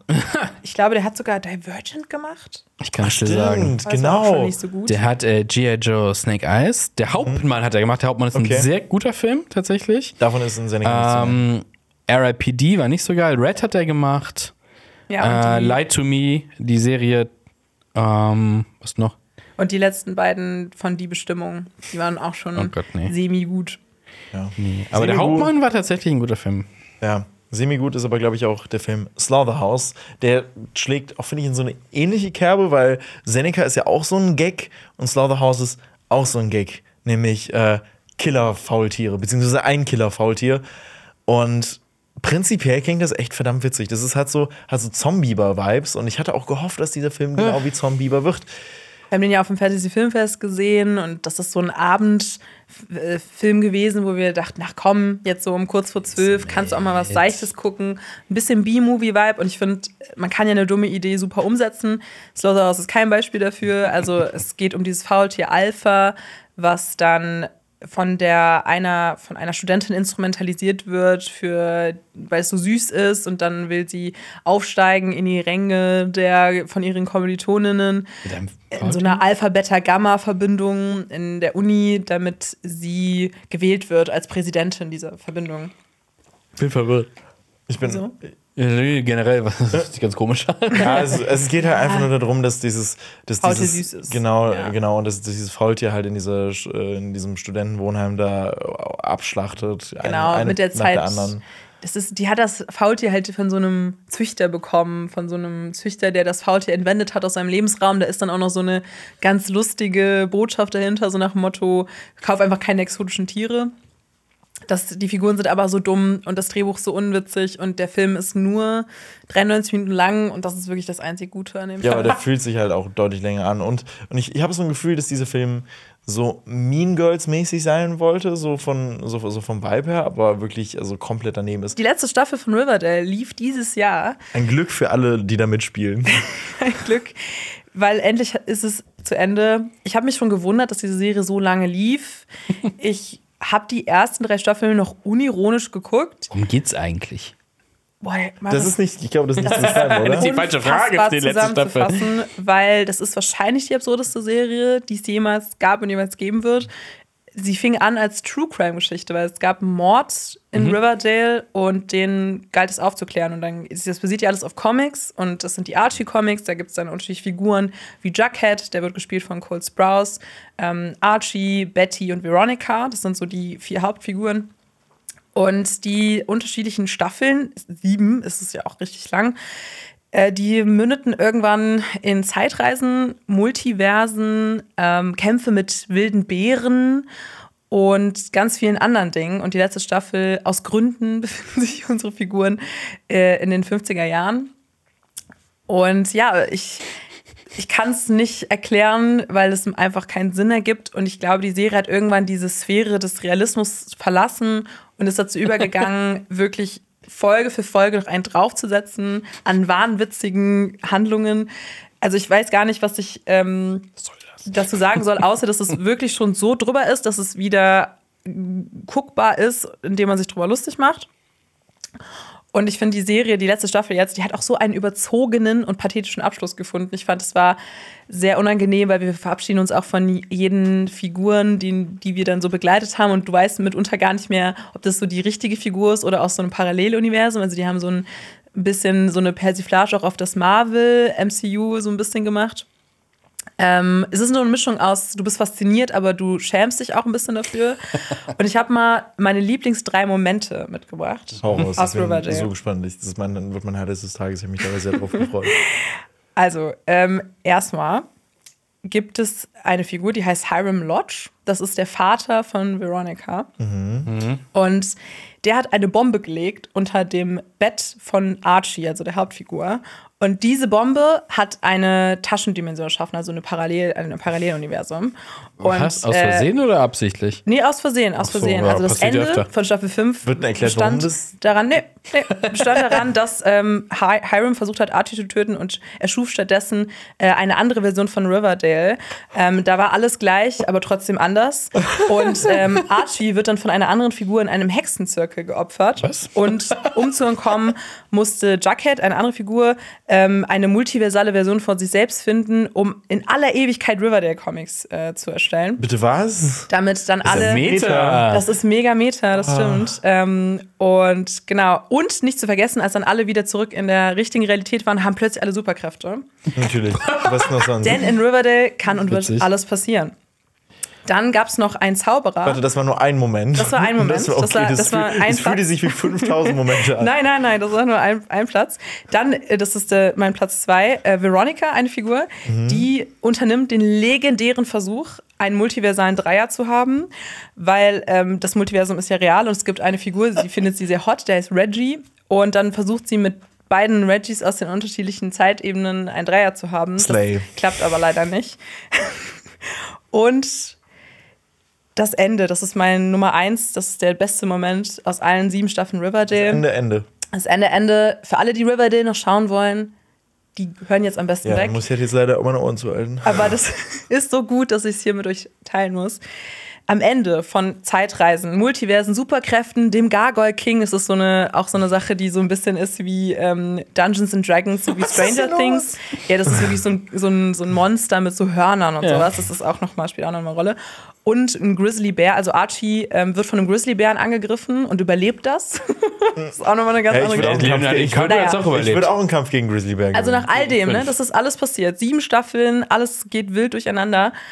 Am Ende führt es alles darauf äh, zurück oder darauf hinaus, dass Jughead, Betty, ähm, Veronica und Archie eine polyamore Viererbeziehung eingehen. Und äh, die vier, weil jeder mit jedem mal da hat. Also in, in, in sieben Staffeln kann natürlich, Jughead hatte mal was mit Betty, aber Veronica hatte auch mal was mit Archie. Am Ende führt es dazu, dass die vier gemeinsam zusammen in den Sonnenuntergang reiten. Ernsthaft. Ja. Wow. Und dass also, das. also wirklich, also, also, die, also, die rei- also sie reiten auch wirklich. nein, nein, nein. Ich dachte schon. Nee, aber es wird dann so angedeutet. Ich fand es ein bisschen äh, auch sehr schade, dass dann nicht angedeutet wurde, dass auch Archie und Jughead was miteinander haben, weil ich finde, das ist ja wirklich dann noch. Äh, ja, wäre dann der ultimative Schluss, aber die machen dann alle miteinander rum Das und das ist das Ende. Okay, wow. Das ist von einer tollen Serie. Ähm, ich glaube, das ist wirklich mit Abstand die dümmste Serie, die je so gemacht wurde, aber mit einem Augenzwinkern. Und dafür muss man, da kann man ein bisschen Sympathie für haben, muss man aber nicht. Ja, das okay. ist Riverdale. Das, ist das, also das klingt auch nach der tox also toxischsten Beziehung, die es auf dieser Welt gibt, dieses, dieses Vierer-Prinzip da. Ja, also ich muss sagen, ich fand es am Ende ist Riverdale sich treu geblieben und hat dieses Ende kreiert, was dann nur in diesem Riverdale-Style zu Ende erzählt wurde. Also sie waren wirklich konsequent in ihrer, in ihrer Dummheit, aber ich fand schon, dass das Ende dann noch mal ein Lacher wert war. Ich, ich habe gelacht. Ich habe gelacht. Okay. Oh, Aber krass, dass die sieben Staffeln Ja. durchgehalten haben. ich finde auch, dann muss man so Riverdale auch mal gebühren, weil das ist jetzt die letzte Staffel und wir werden nie wieder uns äh, cringe Compilations auf YouTube anschauen, wo Jughead seinen Dialog, äh, seinen Monolog darüber hält, wie weird er ist und dass er immer einen Hut trägt, weil er so weird ist. Das Problem an Riverdale ist, ich weiß ja, dass die erste Staffel auch wirklich gut sein soll.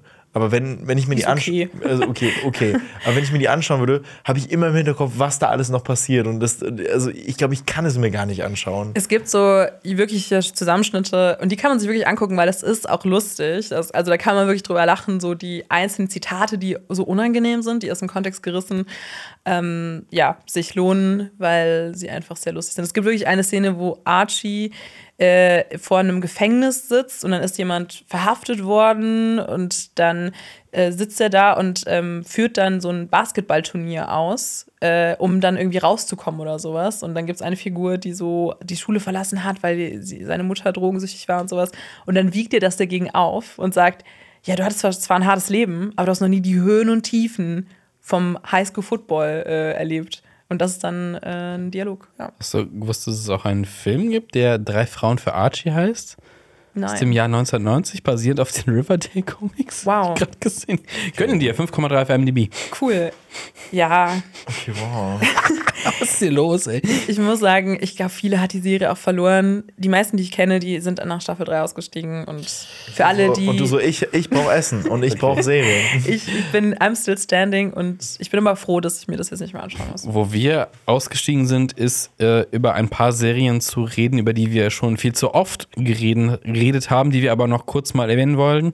Äh, denn wir haben äh, schon in, bereits in diversen Podcasts und Videos äh, über weitere schlechte Sachen geredet. Zum Beispiel die letzte Staffel von äh, Black Mirror, ähm, The Mandalorian, Ahsoka, Indiana Jones 5 nicht zu vergessen, die letzte Fahrt der Demeter und Manta Manta 2. Teil wurden bereits ausführlich besprochen, nur der Vollständigkeit halber.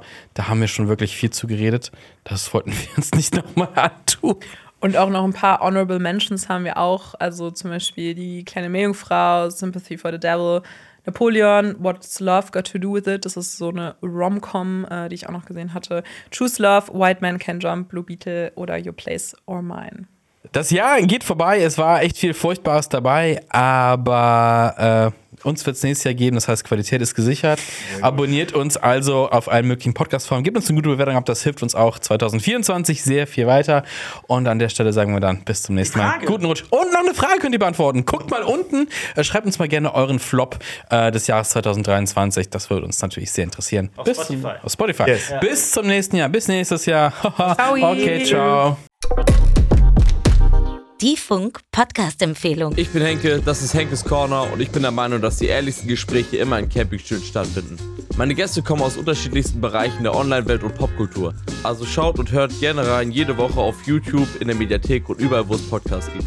Freunde, herzlich willkommen zu einer neuen Folge aus der Henkes Corner. Ficken, ficken, ficken, ficken, ficken, ficken. Mit dabei meine werten Kompagnons, Freunde, langjährige Freunde. Bikini starken Hurensöhne. Ey, aber das sind geile Leute. Trimax, einen Papa Platte, einen Monte, einen unsympathischen. Oder ein großes Beispiel, den ich in der letzten, äh, vorletzten Folge dabei hatte, ein Tanzverbot. Doppelpiece. Woran ich mich noch erinnere, ist dieses Sextoy, was du da immer so hattest. Boah, Silvana, ja, ja. Das ist Berlin. Wollte auf keinen Fall in Berlin bleiben. Nee, das will auch keiner, der ein bisschen bei Verstand ist. Von mir aus sagt doch, wir machen Marzahn platt. Ich bin natürlich safe dabei. Wählt mich zum Bürgermeister nächstes Jahr. Alter, du bist scheiße alt. Du bist ja 1900 geworden. Digga, du hast, du hast diese 19, da, Digga, das ist krass. Bruder, fast jeder von uns hat 19 davor. Für mich, jeder, der diese 19, das ist ein Ritter für mich. Vielen Dank an Funk für die Einladung.